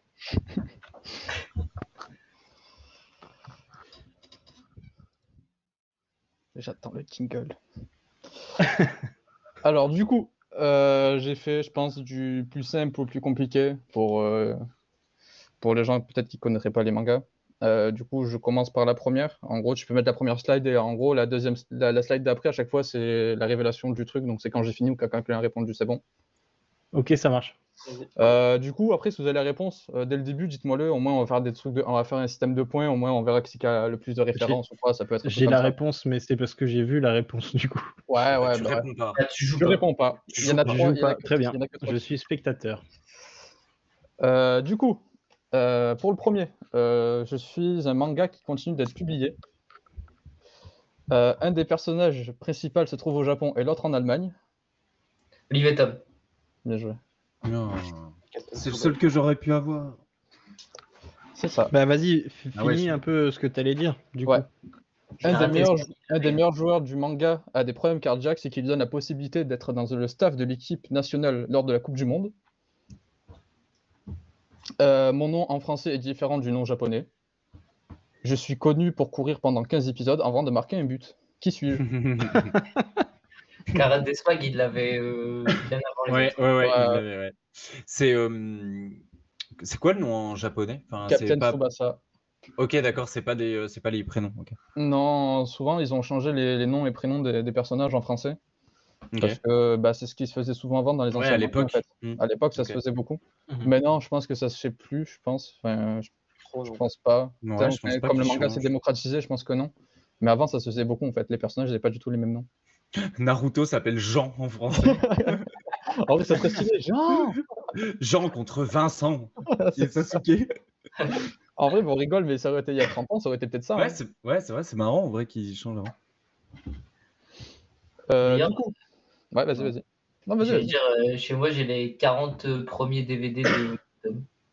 Ouais, bah, après, Je m'attends que tu sors des anecdotes, toi.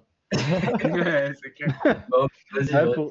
pour dénoncer son frère qui va chier dans la plage, euh, il y a du monde. Hein. Euh, du coup, si vous voulez voir euh, peut-être une, euh, le manga mais euh, remasterisé, il est disponible sur ADN. Euh, du coup, c'est avec, euh, avec des, des graphismes d'aujourd'hui, mais vraiment, je sais pas si on peut dire que c'est plus joli, mais c'est plus dans les goûts du jour. Mais c'est plutôt pas mal, ça. Enfin, en vrai, j'aime bien, mais je conseille plutôt l'original, parce qu'en soi, c'est quand même. Enfin, les dessins, les dessins, en tout cas, je les préfère. Mais est-ce que, juste toute petite question, est-ce que c'est pas euh, pour les enfants à la base? Olivier Tom? Ouais, parce qu'en fait, moi, ça passait, tu vois, de temps en temps à la télé quand j'étais gosse et j'aimais bien, mais est-ce que. euh, Ah, ça passe euh, sur la 5, ouais. Chez Euh, Mi- est-ce que c'est Midi les plus- Zouzous. Ouais, c'est ça. Est-ce que c'est plus pour les ados ou c'est quand même euh, ciblé enfant? bon, je pense que c'est quand même enfant. Enfant plus? Ouais, après, ouais, ouais, parce que c'est quand même un peu une histoire où c'est un peu le truc de l'amitié et tout ça, c'est quand même un peu Mm. le principe. Mais je dirais pas, pardon, je dirais pas que c'est ado, ado adulte, tu vois. Enfin, je Mm. pense pas. Vraiment, je pense que c'est plus ado moins euh, enfant. Ok. Mais euh, après, ça reste. Enfin, moi, après, quand t'aimes le foot, je pense que tu regardes quand même parce que ça, ça te rappelle des souvenirs aussi quand t'étais petit. Mais euh, après, si t'aimes pas le foot, je vois pas trop d'intérêt à regarder non plus parce qu'en Ok. soi, ça utilise beaucoup de, de patterns du foot et tout. Donc, euh, Ok. Voilà, ça c'était pour le deuxième. Euh, le premier, pardon. Euh, ensuite, le second, euh, je commence. Alors, je ne sais pas faire l'action principale de mon sport. Pipier vient tout droit des USA. Hmm. Je regarde si quelqu'un est là. Non. Mon coéquipier est entré dans la zone dans un moment crucial du match. Toujours pas. Euh, beaucoup de mes actions sont inspirées d'actions réelles de NBA. La Kurokos Basket? Et dernière, ouais, c'est ça. J'allais le dire, mais je sais pas pourquoi je Attends, je je, connais même pas. Voilà. Kokoro Ouais, Bous- Bosquet, on dit. Kokoro Basket, c'est ça. Kokoro de basket, ouais. C'est ça. Et la dernière, c'était je fais partie de la génération miracle. Alors j'avoue, j'ai juste eu NBA. Hein. C'est tout. Bah, Ouais, bah, En vrai, ça pu te faire avoir avec Slam Dunk en fait. Tu vois, en fait, j'ai j'ai pris le Ouais. plus récent des deux parce que Slam Mm. Dunk, c'est vraiment plus NBA, je pense, que, que, que, que Kuroko, pardon. Ouais. Donc, du coup, j'ai pris le plus récent parce que je me doute que peut-être que Slam Dunk, personne connaît, enfin, pas tout le monde connaît, alors que Kuroko, c'est Mm. peut-être plus connu maintenant. Ouais, peut-être. Bon, bah, du coup, ça fait un point. Ah yes. Oh, C'est peut-être le seul, hein. Profitez-en. Bon, en soi, c'est, en soi, ça va. C'est, j'ai pas, j'ai pas mis des trucs trop, trop durs. Après, peut-être que les questions, j'ai fait en soi, j'ai fait les, les phrases, j'ai fait en sorte que ce soit pas trop facile non plus à deviner. Hmm. Sinon, il n'y a pas trop d'intérêt, mais Bien joué. Alors pour le troisième, Euh, j'ai fait par- je f- j'ai déjà fait une apparition dans une chronique ou dans une news de Defustel. J'ai commencé dans une équipe qui était éclatée au collège. Une fois arrivé au lycée, je découvre l'étendue de mes compétences et de mes talents. Je forme un duo incontournable avec un des meilleurs passeurs de notre génération. Je ne suis peut-être pas le plus grand, mais je saute le plus haut. C'est un truc de voler là, mais c'est comment ça s'appelle? Haïku. Ouais, Julien. J'en ai parlé. Donc, du coup, je me suis dit peut-être que vous avez retenu le nom, mais ouais, c'est IQ. Ouais. Ah ouais, j'avais pas reçu. Eh ouais, Non, je sais ce pas qui- retenu non plus. moi. On avait dit qu'ils étaient- ils avaient tous des particularités, non, en plus? C'est ça. Bah, en vrai, c'est un peu ça dans tous les mangas de sport, en fait, on va dire. Généralement, chaque perso, euh, enfin, souvent les persos principaux, ils ont tout le temps une caractéristique en plus par rapport, on va dire, au, au- au random, en fait. Genre, euh, par exemple, dans, on va dire dans Olivier Tom, bah, il y en a qui a une frappe de fou, l'autre, enfin, la frappe du tir, la frappe de la feuille morte. Euh, Enfin, voilà, il y a tout le temps des, des trucs comme ça qui les différencient des autres. Tout Brooklyn, il l'avait aussi, je crois. Il. Bah, en soi, Ah, je- mais je lui, pense- lui, il l'avait aussi euh, au truc d'avant aussi. Ouais. Ah, bah, je, pense, je pense que mes collègues vont l'avoir parce qu'on a à peu près tous regardé genre, les mangas de, de sport. Jamais Serge. Bah, tu sais, bah, j'ai entendu, mais j'allais le mettre, mais j'allais dire que personne n'allait personne allait le savoir. Du coup, du coup, j'ai mis IQ à la place. Mais j'allais mettre Jeanne et Serge, mais c'est un peu vieux, tu vois. Ça aurait fait un peu Estelle. Euh, du coup, pour passer au quatrième, donc j'en ai fait 5 en tout. hein. Euh, je suis un joueur plutôt frêle. Mon équipe est Damon Deville Bats. J'ai commencé en tant que manager dans l'équipe. Dans mon équipe, il y a un énorme monsieur avec une tête de noisette et un mec avec une tête de démon. Je cours super vite. Mbappé. Ah, dommage. Et en dernier, je suis connu pour avoir une visière verte. I Child 21. Yes. Ah, on l'a eu dans le chat avant. Je suis sûr Ouais. il l'avait depuis le début, limite. Mais il attendait juste la fin pour le dire. Bah, en vrai, c'est pareil. Je, sais- je pense pas. Je pense pas qu'il y ait sur Netflix. Parce qu'en soi, tous les mangas que j'ai cités pour le moment, vous pouvez les retrouver dans, sur Netflix ou sur des trucs un peu gratuits. Mais je pense pas qu'il y ait Shield, non, parce que je sais qu'avant ça passait sur euh, Game One et j'ai jamais vu de site, peut-être ADN. Ah si, je pense que sur ADN, il est, il est présent sur ADN, il me semble. ADN. Ouais, ADN. Mais en vrai, si je peux conseiller un manga de sport, même si vous connaissez pas trop le football américain, ça vous apprend déjà bien les règles, de un, un peu les postes. Et euh, en soi, euh, les techniques qu'ils abordent pour passer les personnages ou quoi, je trouve que c'est vachement intéressant. Et euh, je- niveau manga de sport, peut-être c'est mon manga préféré, je dirais, en anime, avec IQ peut-être. Mais euh, High Shield, c'est vraiment si je pourrais conseiller un manga, un anime en tout cas, de sport, je pense que j'irais High Shield parce que c'est c'est prenant de- du début à la fin et c'est pas très très long en plus. Mm. Donc en soi, ça se fait plutôt bien. Et si vous aimez pas le football américain, mais que vous ne connaissez pas et que vous avez peut-être envie de connaître, je pense que ça peut être un, un bon commencement. Ok, trop bien. Ok. Ouais. Et en, en dernier, ouais, vas-y. Je confirme, je confirme, il est sur ADN. Ouais, ok. Bah en vrai, si vous avez ADN, euh, 38 épisodes, saison ouais, 1. c'est rapide. C'est c'est assez rapide en soi. Et c'est c'est assez prenant parce que les... c'est pas comme euh, Captain Tsubasa ou Olivier Tom par exemple. Où, euh, par exemple, un épisode, tu vois le courir pendant, pendant, pendant 100 ans. Au deuxième épisode, il court pendant 100 ans et au troisième, il marque Mhm. un fait but. Généralement, dans un épisode, tu as une action principale sur le, sur le match en fait. Donc euh, ça peut être assez, assez intéressant pour connaître. Euh, et pour le dernier, je pense vraiment que personne va le connaître. Vraiment, ça, c'est un truc un peu, un peu de niche qui a fait, je pense, un petit buzz quand c'est sorti. Mais je pense que personne n'a regardé. En tout cas, moi, j'ai jamais regardé. Donc, bravo. bah, en soi, bah, tu vas vite comprendre pourquoi quand vous allez voir l'image. Euh, c'est un anime où il y a seulement des filles. Euh, c'est un, sport qui n'existe pas réellement dans la vraie vie. En tout cas, moi, je n'en ai jamais vu. Je pense que vous aussi. Euh, le sport se déroule sur un ring au milieu de l'eau. Et c'est un sport de combat avec euh, des règles assez particulières. Je l'ai vu passer ce truc. J'ai Mm. pas le nom précis, mais je vois ce que tu veux dire.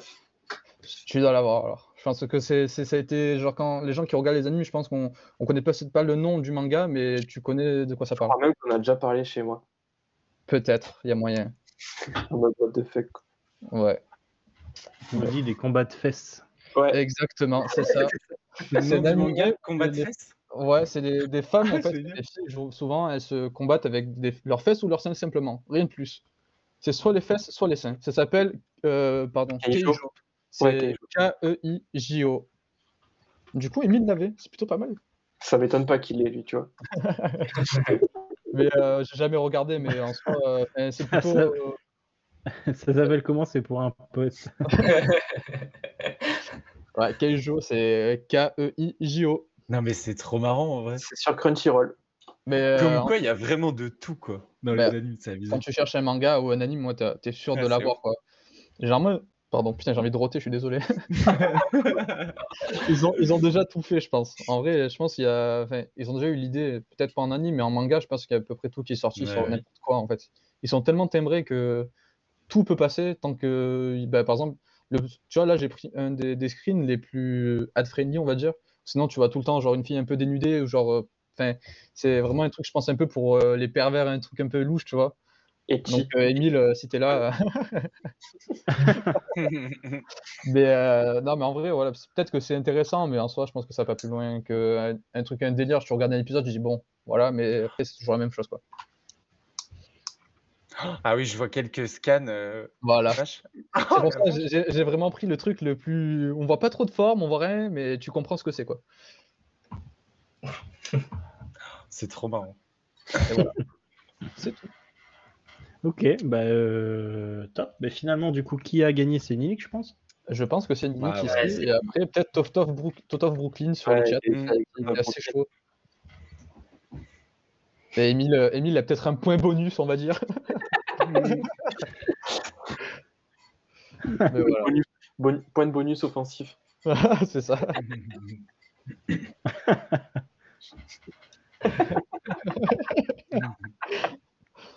Embrouille de couple Eh sur le ben- chat.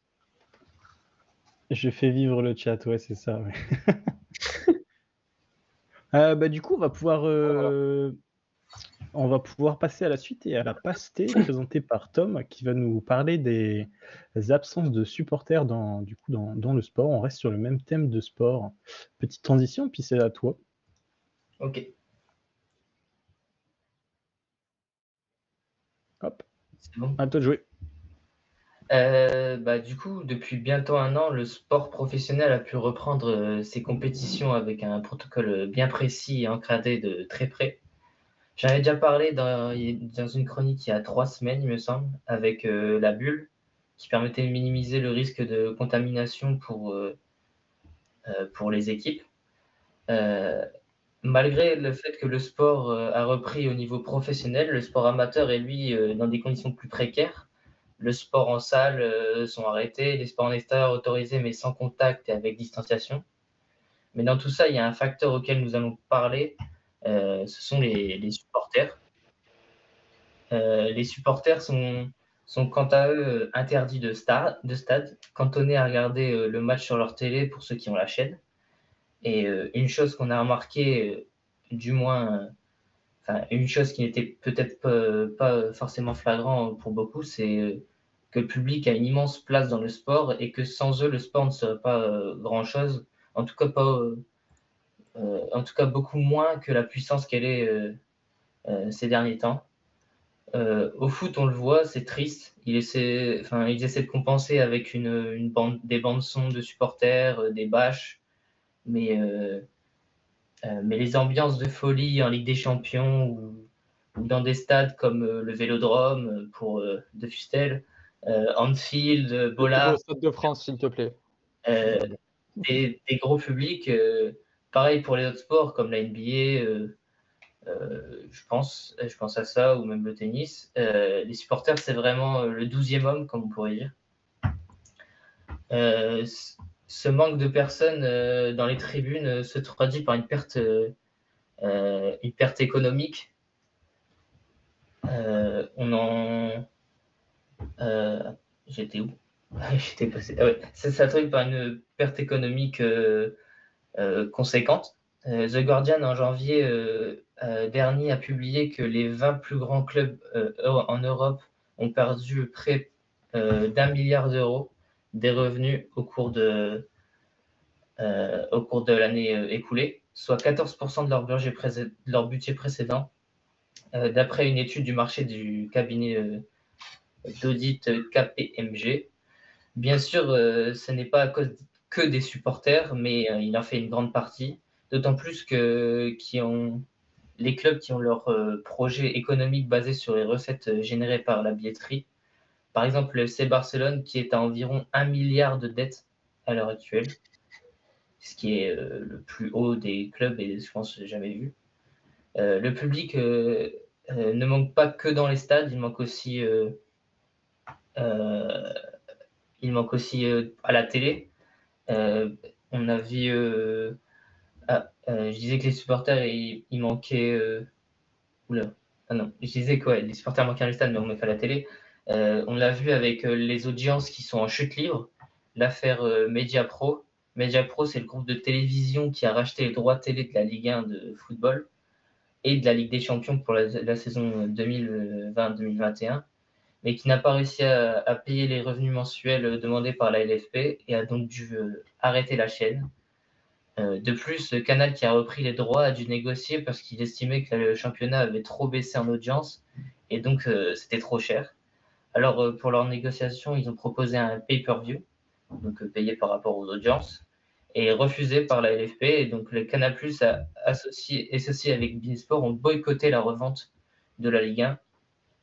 Finalement, ils ont eu les droits, mais presque deux fois moins cher. Il me semble qu'avant, c'était ils les, ont eu à 600 millions alors que euh, de base pour Mediapro, elle était à plus de 1,2 milliard. Euh, euh, de plus, il n'y a pas que le monde professionnel qui est en déficit. Les clubs amateurs sont aussi dans la même galère parce que les principales revenus du club sont sur les licences et les recettes de la buvette, maintenant appelée Clubhouse. par exemple, un club comme Chaumont FC, qui a une recette de 5 000 à 6 000 euros par an, qui est pratiquement réduit euh, à néant. Euh, sachant que pour un club comme ça, 5000 à 6000, c'est quand même pas mal. Autre exemple du côté euh, toujours de Chaumont, mais au volleyball. Cette fois-ci, c'est un club pro, mais pas du standing financier des clubs professionnels de football, loin de là. Pour eux, un match à huis clos, donc sans public, ça veut dire pas de billetterie, pas de buvette, et donc pas de boutique. Euh, euh, euh, c'est estimé une perte de 45 000 euros par match pour, pour eux, ce qui est énorme toujours. il y a aussi un problème social parce que certains, c'est leur vie d'aller au stade, ils sont présents tous les week-ends, leur seul groupe social, ce sont les groupes de supporters au stade, mais voilà, on ne va pas s'éterniser là-dessus. Le, le, maintenant, le, plan pour le retour des supporters, euh, c'est quoi? En, NBA, euh, certains stades, euh, enfin certaines salles peuvent accueillir un nombre restreint de supporters, comme c'était le cas cette saison pour tous les sports en, début de saison. sauf que le but est d'augmenter la jauge de supporters pour repasser à 100% la semaine prochaine aux États-Unis. Pour cela, la Ligue euh, a signé un contrat avec euh, Clear, qui a mis au point un passeport sanitaire euh, numérique pour se rendre au cinéma, au restaurant, dans les bureaux de son entreprise et dans les stades. Elle se base sur une application à télécharger sur son, sur son smartphone. Chaque spectateur crée son profil et ensuite l'équivalent de son carnet de santé numérique est accessible depuis l'application, avec plus particulièrement l'état de ses vaccinations, contre le Covid, des questionnaires de santé et aussi les résultats euh, des fameux tests PCR. Euh, arrivé au stade, il faudra juste avec un QR code le scanner et on pourra entrer dans, dans euh, la salle ou le stade. selon ESPN, les Spurs, le Magic et les Hawks des équipes de NBA utilisent déjà ce système pour les employés et les spectateurs présents dans leur salle. Selon le porte-parole de Clear, donc l'application qui développe ça, aucune donnée personnelle n'est collectée et toutes les informations restent stockées dans le smartphone. Ça, on sait que c'est une politique euh, qui est vraiment enfin, qui est importante en France. Donc, euh, si ça venait à arriver. Euh, pour, pour l'Euro 2021, l'UEFA a annoncé il y a cinq jours que le stade de Rome, qui accueille quelques matchs, pourra accueillir du public avec une jauge de 20 000 supporters maximum. Pas de communication sur les autres stades pour l'instant, ça devra arriver au fur et à mesure. En tout cas, ce qui se passe aux États-Unis, c'est ce qui semble arriver en Europe et, ce qui semble être le plus logique. Voilà, voilà.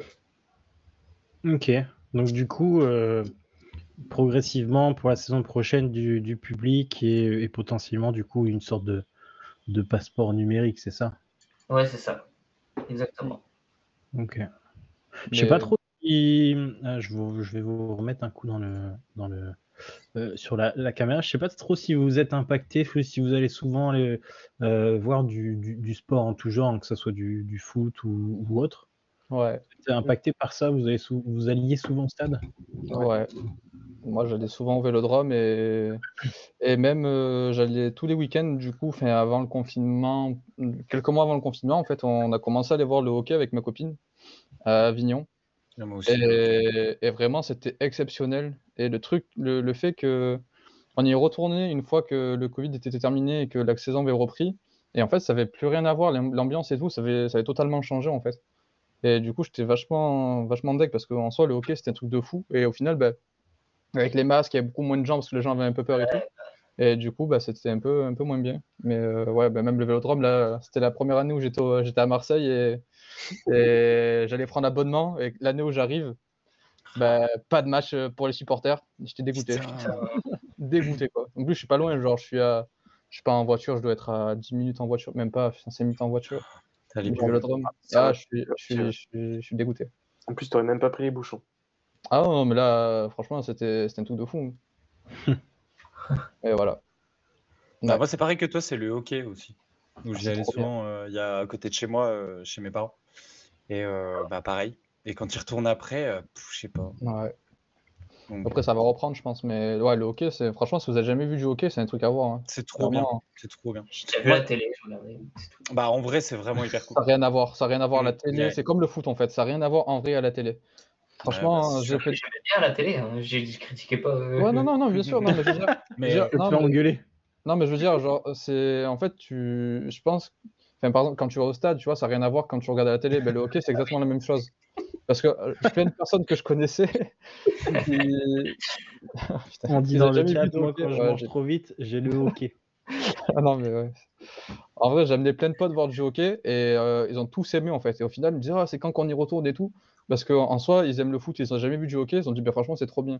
En vrai, je vous conseille, si vous aimez, même si vous ne comprenez pas trop les règles, t'apprends assez vite et l'ambiance c'est trop trop bien. L'ambiance est trop cool dans les matchs mm. de hockey, c'est trop bien. En plus c'est trop bien, enfin je sais pas si en France ça fait ça, mais ils, se battent tout le temps. Il n'y a pas trop de bagarres, mais, ils, par contre, ils se mettent des, ils se mettent des cartons par contre. Hein. J'en ai vu partir à l'hôpital et tout. Hein. ils l'ont pris. Il y avait des mecs, ils, faisaient que genre taper genre violemment des joueurs d'Avignon, et au bout d'un moment ils en ont eu marre. Ils l'ont pris à deux, mais sandwich. Hein. Mec, hôpital. Fini. Ouais, ouais, match, fin du match. fin du match. Franchement, un match vu, pompier sorti. Voilà. c'est voilà, ce match-là. C'est ce match-là. Ben, voilà. Mec, Moi, je. On fait quoi non, mais c'est ça, ils se font des taquets de ouf. Moi, j'en ai fait du hockey euh, pendant oh. euh, plusieurs années. Et euh, une fois, il y a un gars, il a pris la, la crosse, en fait, et il a chopé l'intérieur du patin, en fait. Il y a comme un oh. petit trou entre la lame et le patin. il a chopé pile là-dedans. Mon gars, il a juste soulevé. Le mec a fait euh, deux saltos arrière. Et euh, ouais, il y a des trucs impressionnants, mais en fait, mm. le truc, c'est que tu as une armure entière au hockey. Donc, du coup, tu peux te mettre des gros cartons, tu t'en fous, tu sens rien du tout. Mais euh, ouais, je vous ah, conseille. mais du coup, dis ça par exemple, avec les pompiers. c'est ça. par exemple, moi, quand j'allais voir du hockey, c'est souvent dans des petits, c'est des petites salles finalement. Et là, du coup, je pense que par exemple, dans des petits trucs comme ça, ça doit faire trop bizarre de jouer sans, sans spectateur. Donc, ouais, foot, j'imagine même pas, tu vois, un truc gigantesque, tu dois te bah sentir euh, tout, tout, petit, quoi. Bah, Edgar, dans le chat, on nous dit tu peux faire ce que tu veux, mais sans le public, on dirait qu'il n'y a pas d'enjeu dans ouais, je pense. Bah, c'est vraiment nous qui, par exemple, là en Ligue des Champions, c'est nous qui la mettons tout seul, l'enjeu, mais si on si on n'y a met pas nous l'envie, c'est pas le match qui va nous donner l'envie. Mm.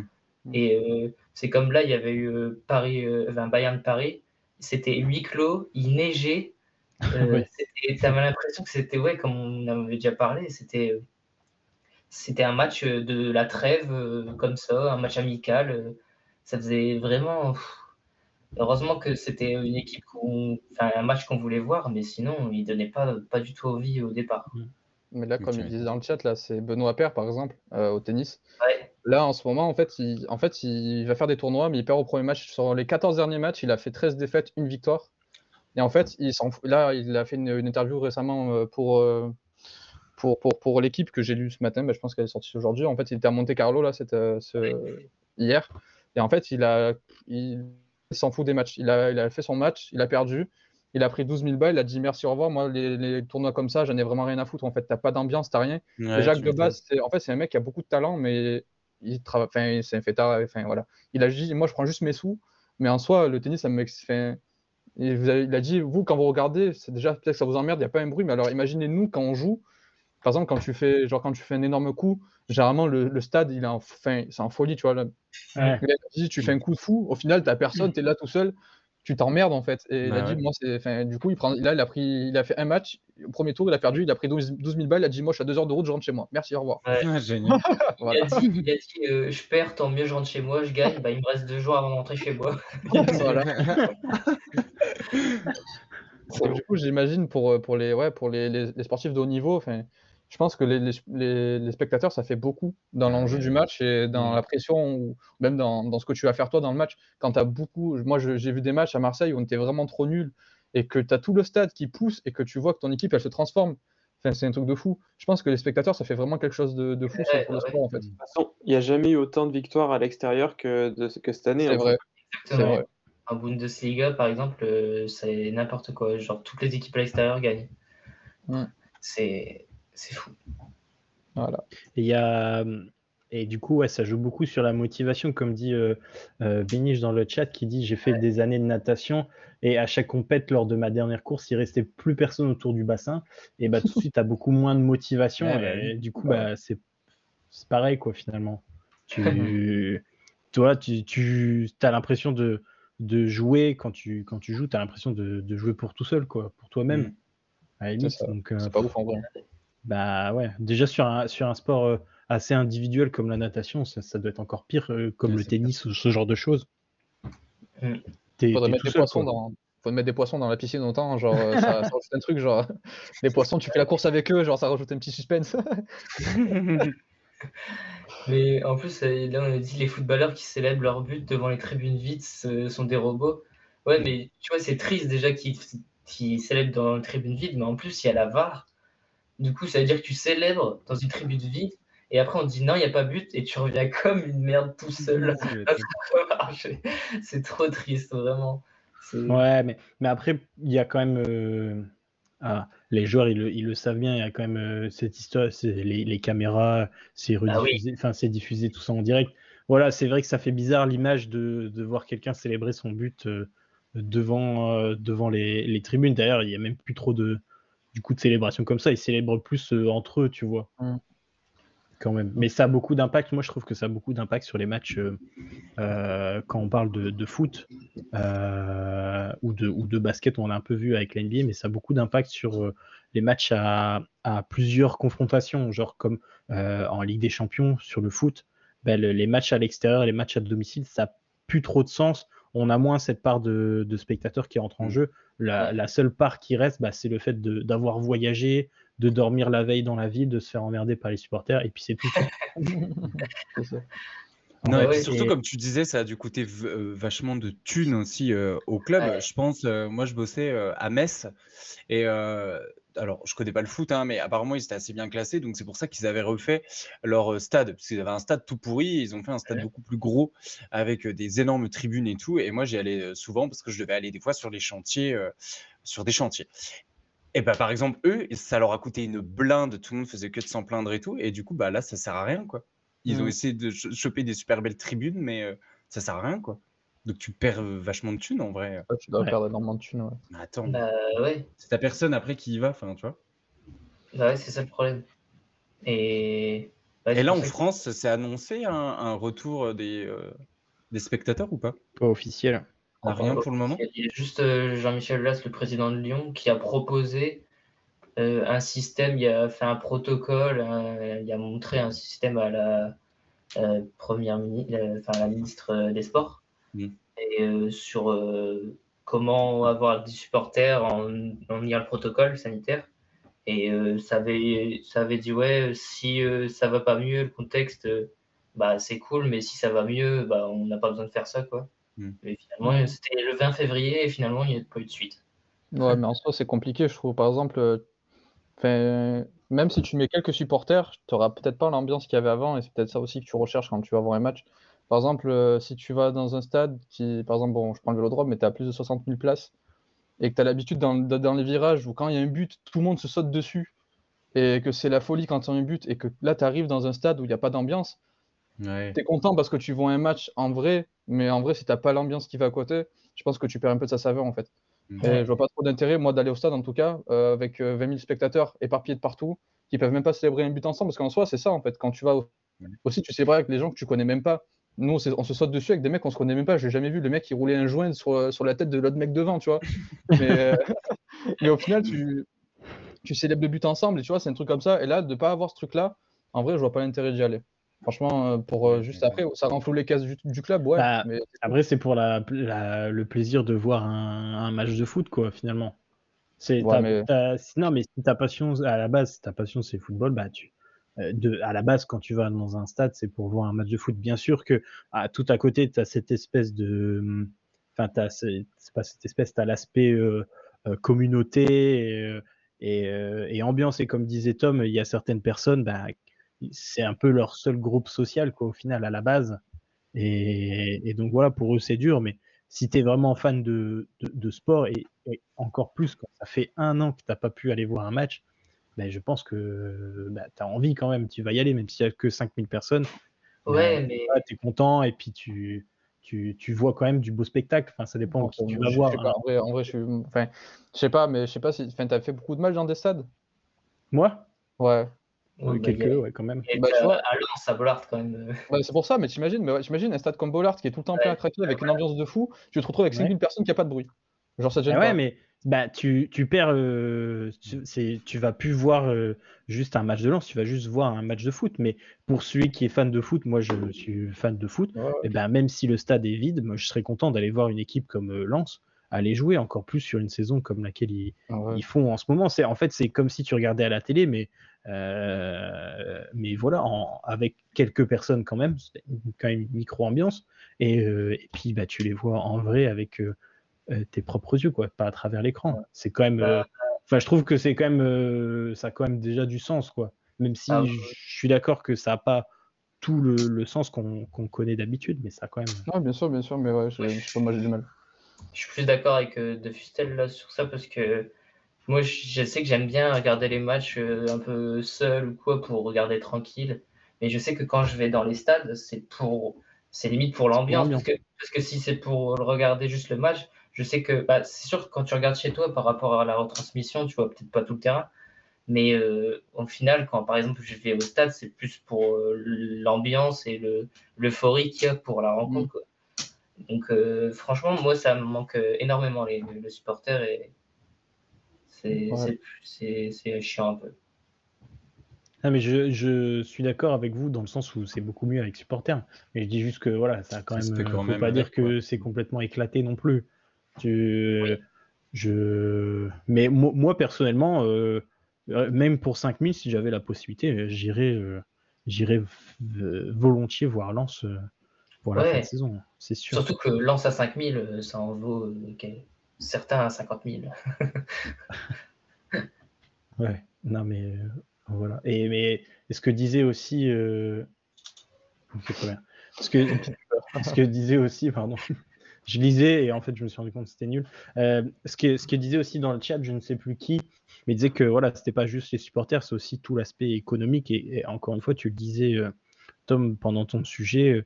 euh, bah voilà, quand les supporters sont pas là, c'est pas juste la billetterie, c'est tout ce qui va être buvette, même si dans un grand stade comme encore une fois le Vélodrome ou je ne sais pas les grands stades comme le Parc des Princes ou le Stade OL, ce genre de choses, bah, tu as quand même la buvette, ça doit faire une sacrée recette vu le prix que c'est les boissons là-bas. Et, et tout à côté, bah, quand tu vas au stade, bah, tu as toutes les boutiques du club euh, et, et des clubs qui sont ouverts. Et ben, tu, tu vas forcément faire un tour, acheter, je sais pas, une écharpe, un maillot, ce genre de choses. Et c'est là où ils font euh, des chiffres de ouf aussi. Ouais. Et, et ça, tous les week-ends, bah, tu les as pas. Tu as juste les boutiques qui sont ouvertes en centre-ville. Et puis, euh, et puis basta quoi. Exactement. Je sais pas, je pense que ça vous est déjà arrivé de quand vous allez au stade, vous n'allez pas juste euh, voir le match, vous achetez une boisson, vous achetez peut-être une écharpe à l'entrée, euh, Frites. genre de. Une frite, ouais. là, hop, une petite écharpe. une frite à la baraque à frites, ouais. Saint-Etienne. Le petit gobelet. Yes, Ouais. beau gosse le gobelet. Si ça me- Donc voilà, je pense qu'on a fait le, je pense qu'on a fait le tour. Si vous pouvez quand même supprimer ce, ce message ou, ou, ou le bannir. Voilà. Il est Ah bah celui-là aussi, ouais, c'est parfait. Euh, euh, voilà, je pense qu'on a fait le tour du coup du sujet. On, pour le coup, on Il a est vraiment revenu, il eu est des- revenu. Non mais vraiment sérieux. Bah après, mais il a Messi, euh, il aime bien Messi, je pense. Ouais, non mais c'est bien. Tant qu'il arrive avec que Messi, ça, mais s'ils font comme avec BFM TV, Ah, ce serait marrant. Ça serait ça tellement serait drôle. marrant. hein, Ah, moi, je, je le- je le copie et je le mettrai à chaque fois. Quel enfoiré. Trop drôle. Donc euh, voilà, je pense qu'on a fait le tour. Ça a Ouais. très bien animé le, le chat. Et, et c'était super. On a eu de, de très beaux euh, débats dessus. On va pouvoir passer à la suite, à la dernière chronique qui est les sorties et news euh, de la semaine. Et on commence du coup avec euh, Nilik. Putain, j'ai oublié que C'est bien ça? Ah ouais, oui. Putain. oh, T'es pas prêt? Vas-y, je te laisse la place. Laisse-moi la place, vas-y. À toi de jouer. Installe-toi. Hop. Alors, pour les sorties de la semaine, bah, il n'y a pas grand-chose. Il y a une sortie intéressante et une annonce intéressante. Donc, pour l'annonce intéressante, c'est euh, l'annonce de la sortie en France de Death Note Short Stories. Donc, euh, c'est un nouveau manga sur l'univers Death Note qui compile plusieurs histoires courtes dans l'univers de Death Note. Donc, euh, pour tous les grands fans, je conseille. Ouais, En trop trop hypé moi. La cover Ouais, est magnifique. ouais. Ça va être trop La bien, je pense. magnifique. Et petit conseil, réservez-le si jamais vous le voulez. Ouais, il y a moyen. Ah, tu penses que. Ah ouais? Eh, ça a une forte, euh, c'est une forte popularité en France, Death Note, je pense. Ouais, quand même. Ouais, ouais. très forte. Et tous les trucs que je regarde, ils disent ah, le- il faut le réserver parce que sinon on va se retrouver avec des, des ruptures de stock très rapidement et des prix qui s'envolent très vite. Ça sort quand, du coup? 28 mai. Ah ouais, Trop J'ai un peu de temps. dans un mois et demi. Voilà. Et ensuite, autre sortie, donc c'est euh, la reprise en fait de l'univers Lucky Luke par des, des auteurs. Donc là, c'est euh, Mathieu Bonhomme qui est au scénario et au dessin, euh, qui a déjà repris un Lucky Luke. C'était euh, le, le tome s'appelait La mort de Lucky Luke. Et là, c'était Wanted Lucky Luke. Euh, c'est des histoires, euh, donc des one-shots. Donc on peut acheter l'album sans, qu'il y ait de lien avec les précédents ou les suivants. Et le synopsis, c'est euh, alors qu'il vient d'être attaqué par un chasseur de primes, Lucky Luke découvre qu'il est recherché pour meurtre, et sa tête est mise à prix. Pas le temps de digérer, la nouvelle qu'il se retrouve à secourir un convoi de bétail en bien mauvaise posture, mené par trois sœurs aussi belles qu'intrigantes. Gentleman comme toujours, Lucky Luke se propose de les escorter jusqu'à destination. Mais dans ce contexte tendu d'hypothétiques massacres par les Indiens, de pillage du troupeau et de traque de la plus célèbre gâchette de l'Ouest par mystérieux ennemis, le plus grand danger ne viendrait-il pas de ces belles jeunes femmes, a priori sans défense? Donc voilà. Ok, trop bien. Stylé. Et franchement, c'est nouvel univers de Lucky Luke. Pour ceux qui aiment, euh, je conseille.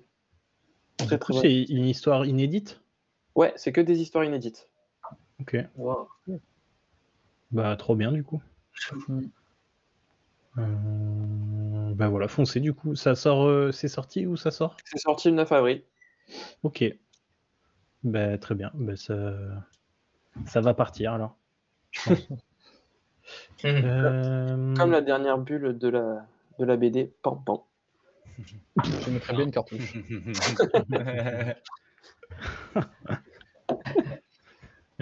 Allez, sur cette telle- très, très belle vanne, on, très belle vanne, pardon, on passe à toi, euh, de Fustel. Eh, homme de culture. Et pas des moindres. Euh, Pas des moindres. Ah, les paillards, je les connais. hein. Du coup, euh, moi pour mes news, parce que là c'est sur- il y a une news euh, jeu vidéo et une, et une sortie manga euh, anime.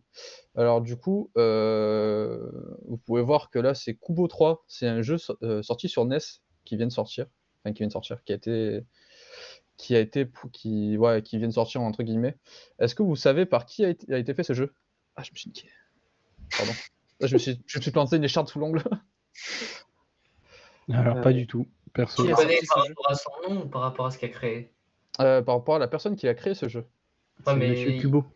le, le monsieur, je le connais plus par rapport, à- enfin, on le connaît plus par rapport à ce qu'il a créé ou on connaît son Non, c'est c'est- c'est un truc assez insolite en fait. C'est celui qui a créé la Game Boy. Ah oui. non, c'est c'est un jeu qui a été créé par un jeune Nantais de 8 ans. Euh, ouais, sur NES avec son, avec son père. En fait, lui, il a dessiné, il a dessiné plusieurs fois le personnage en, en, comment dire, en pixels sur son ordinateur pour faire les animations de- du personnage. Et après, son père l'a aidé à coder, mais vraiment, il l'a guidé pour le codage. Donc, du coup, c'est vraiment l'enfant qui a fait le jeu de A à Z avec son père qui l'a bon, un peu en backup derrière, mais c'est le, le petit qui a fait le jeu. Du coup, euh, c'est ben, c'est un jeu sur NES. Donc, euh, si vous avez une NES, vous pouvez vous le procurer.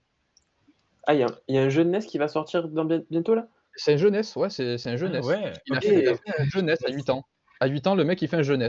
Alors, Euh, normal, c'est la jeunesse. Oh. Oh là là là là. Ah, il est dans, dans le haut niveau ce soir. Ce soir, il est. Il est... Ah non, mais t'es obligé à faire aussi. Ah. Ah, mais c'est- marrant ça. Ouais. J'adore rire. J'adore rire. Euh, du coup, il a fait euh, 135 copies du jeu qui ont déjà été achetées. Et à votre avis, à combien il vend, il vend le jeu? 60 euros. Bon, quand même pas. C'est un peu cher. 8 euros. 40 balles. Ouais, c'est 35 euros. Il a vendu Ah 135 ouais, ouais, copies ouais. à 35 euros à 8 ans. Donc ça fait quand même une bonne petite cagnotte quand même au final. Bah ouais. de l'avenir. Et euh, là, pour le moment, il a été distribué seulement en France, enfin en Europe et aux États-Unis. Et là, en fait, euh, il a des origines euh, japonaises par sa mère. Du coup, sa mère est en train de, de faire la passerelle pour le commercialiser au Japon, parce qu'il y a déjà des touches un peu. Oh ouais, ça va trop bien marcher au Japon. Du coup, euh, ouais, euh, voilà. Donc, si vous voulez en savoir un peu, 20 minutes, il a fait un article complet sur lui. Euh, du coup, je trouve ça assez cool quand même que, de voir qu'un petit à 8 ans, Trop bien. clairement, toi, à 8 enfin, quand tu vois des mecs à 40 ans qui s'installent sur Call of, il y a un petit à 8 ans, c'est clair. donc voilà. Donc je trouve ça, franchement, je trouve ça assez cool. Enfin, moi, ça m'a, pas mal chauffé. En vrai, ça m'a chauffé à acheter le jeu, même si j'ai pas la NES, tu vois. Ouais, ouais. Je dis, ah, c'est quand même assez cool parce qu'en soi, c'est un jeu de plateformeur et tout, donc c'est un peu, c'est un peu, c'est un peu cool. Et c'est pas une tortue, c'est un cowboy. Hein. Et c'est les aventures de la tortue cowboy. Ouais, mais en fait, en fait, il a expliqué que de base c'était un cowboy, mais il a dessiné en vert, et les gens ont cru que c'était une tortue en fait. Du coup, il a dit bon, vas-y, c'est une tortue cowboy, mais c'est un perso de base non. Voilà. Ça fait Euh, mm. stylé. Du coup, après, pour la sortie, c'est une sortie en animé. Euh, c'est c'est sur euh, Wakanim. Il y a la saison 2 de Megalobox qui vient de sortir. De, enfin, le 4. Le 4, euh, ouais, du coup, c'était la semaine dernière. C'est un anime qui parle euh, de boxe, comme le nom l'indique. Mais c'est pas de la boxe normale. En fait, c'est les personnages ont des exosquelettes sur eux. Et donc, plus l'exosquelette est fort, plus forcément ça frappe fort. Et vraiment, c'est. En fait, là, le personnage qu'on voit là, c'est le personnage principal. Et dans la saison 1, en fait, tu vois son, évolution. En fait, il, est fort, mais en fait, comme il est fort, il a des exosquelettes de merde. Et en fait, il essaie de monter les, les échelons petit à petit, parce qu'il y a un tournoi à la fin avec les meilleurs combattants. Et il finit par. Enfin, je vais pas dire ce qui se passe, mais il, com- il commence à évoluer. Et là, la saison 2, j'ai pas encore regardé. Et, euh, et c'est vraiment un manga, enfin, un anime que j'ai bien kiffé. Du coup, euh, je, peux vous conseiller, je vous conseille, il est sur la saison est sur Netflix. Ça peut être une bonne, euh, une bonne mise en bouche, comme, comme on Mm. dit. Et après, faire la saison 2, je pense, je pense que la saison 2 va être énorme parce que la fin de saison 1 était pas mal. Je pense que la saison 2 va être, va être vraiment bien. Donc, du coup, je le conseille fortement. Voilà. Ultra hypé par le, le dessin en tout cas. Il est, ouais, Ouais, il est c'est magnifique. stylé. Hein. Même le manga, le manga est magnifique aussi. Mm. Je l'ai pas, mais, mais franchement, même l'anime, il est beau. Enfin, il est vraiment trop trop bien. Bah, stylé. Trop bien alors. bah, ça part, du coup. Moi, je viens de l'ajouter- je dans mes listes de lecture sur, euh, sur Wakanim et Netflix. Euh, bah, franchement, je pense que tu vas te régaler en soi. Franchement, il, il est vraiment très très bien. Méga. Euh, excellent. Ben, euh, merci pour ces petites euh, news et sorties de la semaine. Euh, trop sympa et trop mimes, le, le petit gosse de 8 ans qui fait un, un jeu. C'est clair, c'est trop bien. C'est ouf, ouais. je trouve ça ouf.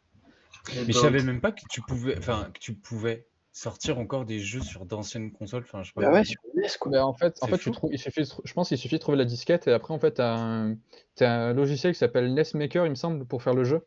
Ok. Du coup, à partir de là, après, je pense t'arrives à- après, son père est programmeur de base, donc je pense qu'il s'y connaît un peu, donc il a pu mettre le jeu sur la cartouche. Et du coup, c'est un jeu qui est utilisable sur NES. Donc euh, vraiment, c'est. Faut avoir la NES, quoi. Ça le. Ouais, bah, après, euh, je l'ai, tu vois. mais, euh, mais voilà, mais je pense que pour les collectionneurs, je pense que ça peut être une belle pièce. C'est un truc un peu insolite, en fait, où il y a très peu de tirages en plus. En soi, 135 tirages, c'est très peu. Et je pense que c'est un jeu qui peut avoir une. Enfin, qui a quand même une popularité au final, parce que c'est un gamin du temps qu'il a fait. L'avoir pour un collectionneur, je pense que ça peut être une belle pièce. Ouais, c'est clair. Ouais, carrément. Voilà. Yes, bah, super, super cool. Bah, on se tient au jus. Si jamais ça fait un, un carton au Japon, euh, tu nous en diras des nouvelles. tu nous en diras des nouvelles. Euh, du coup, on va pouvoir passer aux news euh, séries et films avec euh, le Take, Taker Tom. Hop. C'est à toi de jouer. Ouais, bah on va commencer par euh, une news euh, qui est sortie que je pense que vous avez tous vu. C'est le, le casting de Astérix et Obélix euh, réalisé par Guillaume Canet. Donc je pense que vous avez vu les, toutes les stars qu'il y a, comme un peu un, un truc insolite qui est Zlatan Ibrahimovic par exemple, ou encore euh, euh, McFly et Carlito, Orelsan, Big Flo Oli, Angèle, Jonathan Cohen, Vincent Cassel, un, un casting euh, de luxe, on va dire, et qui euh, a hypé un peu tout le monde euh, sur la twittosphère, j'ai vu par exemple. Et donc voilà, ça va sortir euh, comme c'est écrit sur l'affiche, il me semble que c'est écrit printemps 2021. C'est tournage pour printemps Ah, 2020. euh, Tournage, tournage, ouais. printemps, ouais, pardon, je voulais dire tournage. ouf. Ouais, non. et, et donc voilà. Pour la première. euh, je sais pas si ça vous hype un peu ou pas du tout. Très de ouf. Bah, personnellement, ouais, mais j'ai moi, ce que j'ai pu voir quand même sur la twittosphère, comme tu, tu l'as si bien dit, c'était pas une, une vraie bonne hype.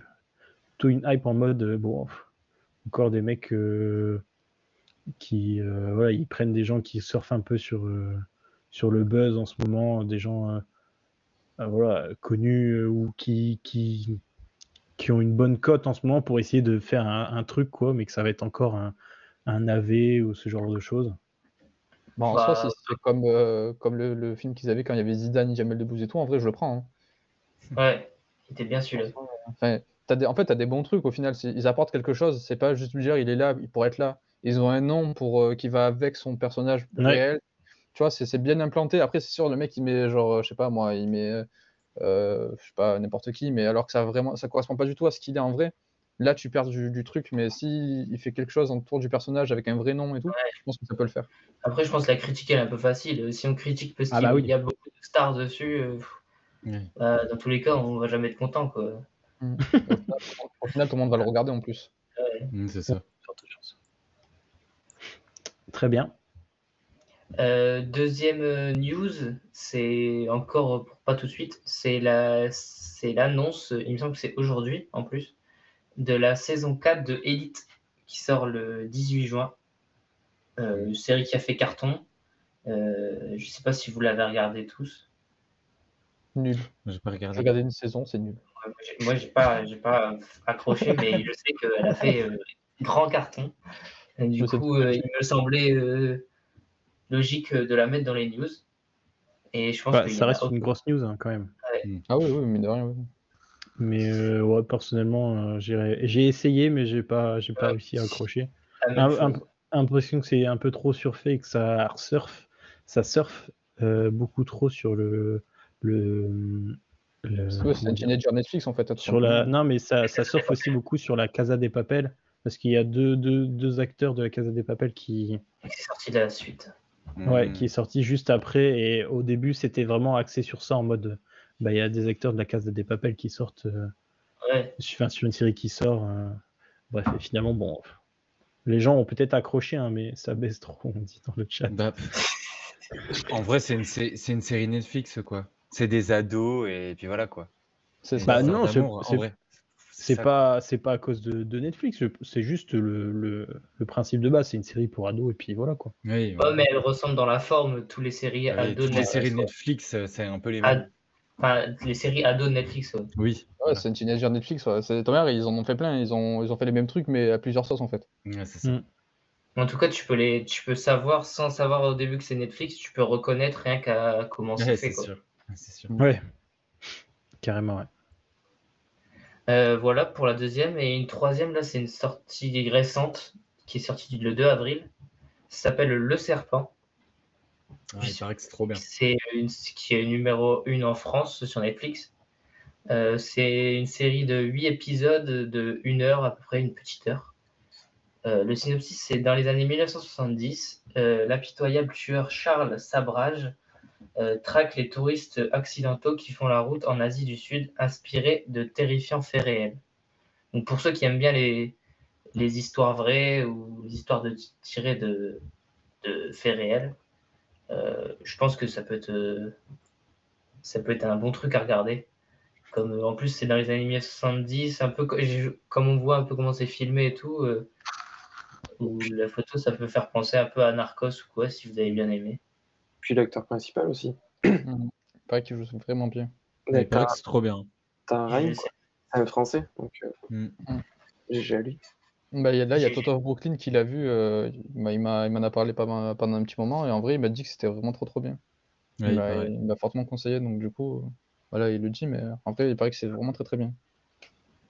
Ok, bah foncez alors.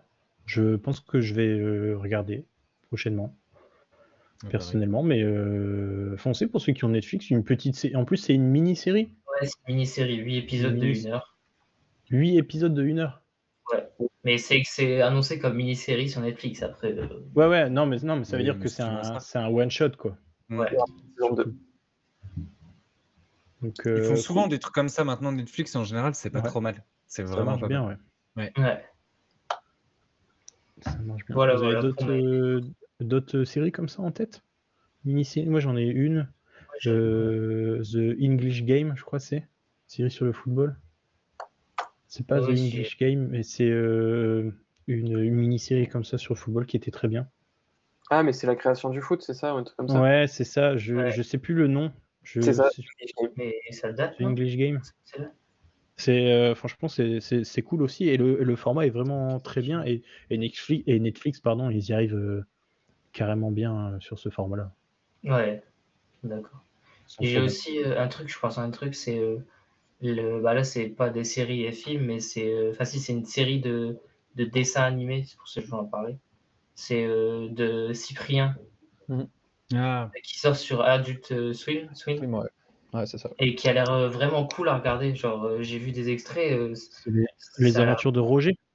Non, c'est l'épopée temporelle. Ouais. Moi, j'avais écouté la... quand c'était en audio. En vrai, c'est vraiment Ouais. sympa. Ok. C'est Ouais, vraiment et sympa. là ça a l'air vraiment d'être pour les adultes en plus, vu que c'est Adult Swim en plus. Ouais, il a expliqué. Il, a, il y a une interview dans Click. Ouais, dans Click, ouais, j'ai regardé. je l'ai regardé. Toi aussi, tu Ouais, l'as regardé? Ouais, j'ai regardé. Et vraiment, les extraits, ils sont, sont cool. hein. Franchement, ça me donne envie. Ouais, Franchement, ça donne vachement envie. Ouais. Mais la série audio, elle est vraiment. Si c'est exactement la même chose que la série audio, franchement, vrai, bah, franchement, c'est vraiment sympa. Il a expliqué que ce serait la même chose, mais sauf que, bah, apparemment, dans Siro Joe, je l'ai pas écouté, mais enfin, les personnes décrivent vachement les actions. Ouais. Mais là, du coup, bah, forcément, comme ça passe par le par l'image, du coup, ça décrit plus les Mhm. actions, c'est vraiment genre vraiment les actions, mais avec les mêmes dialogues et tout. Apparemment, c'est les mêmes dialogues, il n'y a rien qui change. C'est juste que tu as les actions en fait qui sont, qui sont Ok. là. Ok. Bah, c'est Ouais. vraiment cool. J'ai bien kiffé. Nice, bah, euh, super, des super recours encore pour, euh, pour votre euh, pour la semaine qui vient, si jamais vous vous ennuyez un petit peu le soir, tout ça, des bonnes petites séries, films euh, à regarder. Euh, foncez, foncez. Bon, euh, Elite et Astérix, malheureusement, vous n'allez pas pouvoir les regarder tout de suite, mais, mais au moins le, le serpent et la série du coup de, de Cyprien.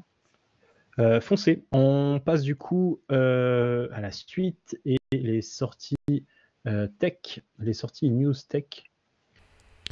Merci à toi d'avoir écouté notre podcast juste ici. Malheureusement, celui-ci est maintenant terminé, mais l'émission n'est pas finie. Si tu veux retrouver et écouter le reste de l'émission, fonce sur notre Twitch at ukizfr pour découvrir toutes nos VOD.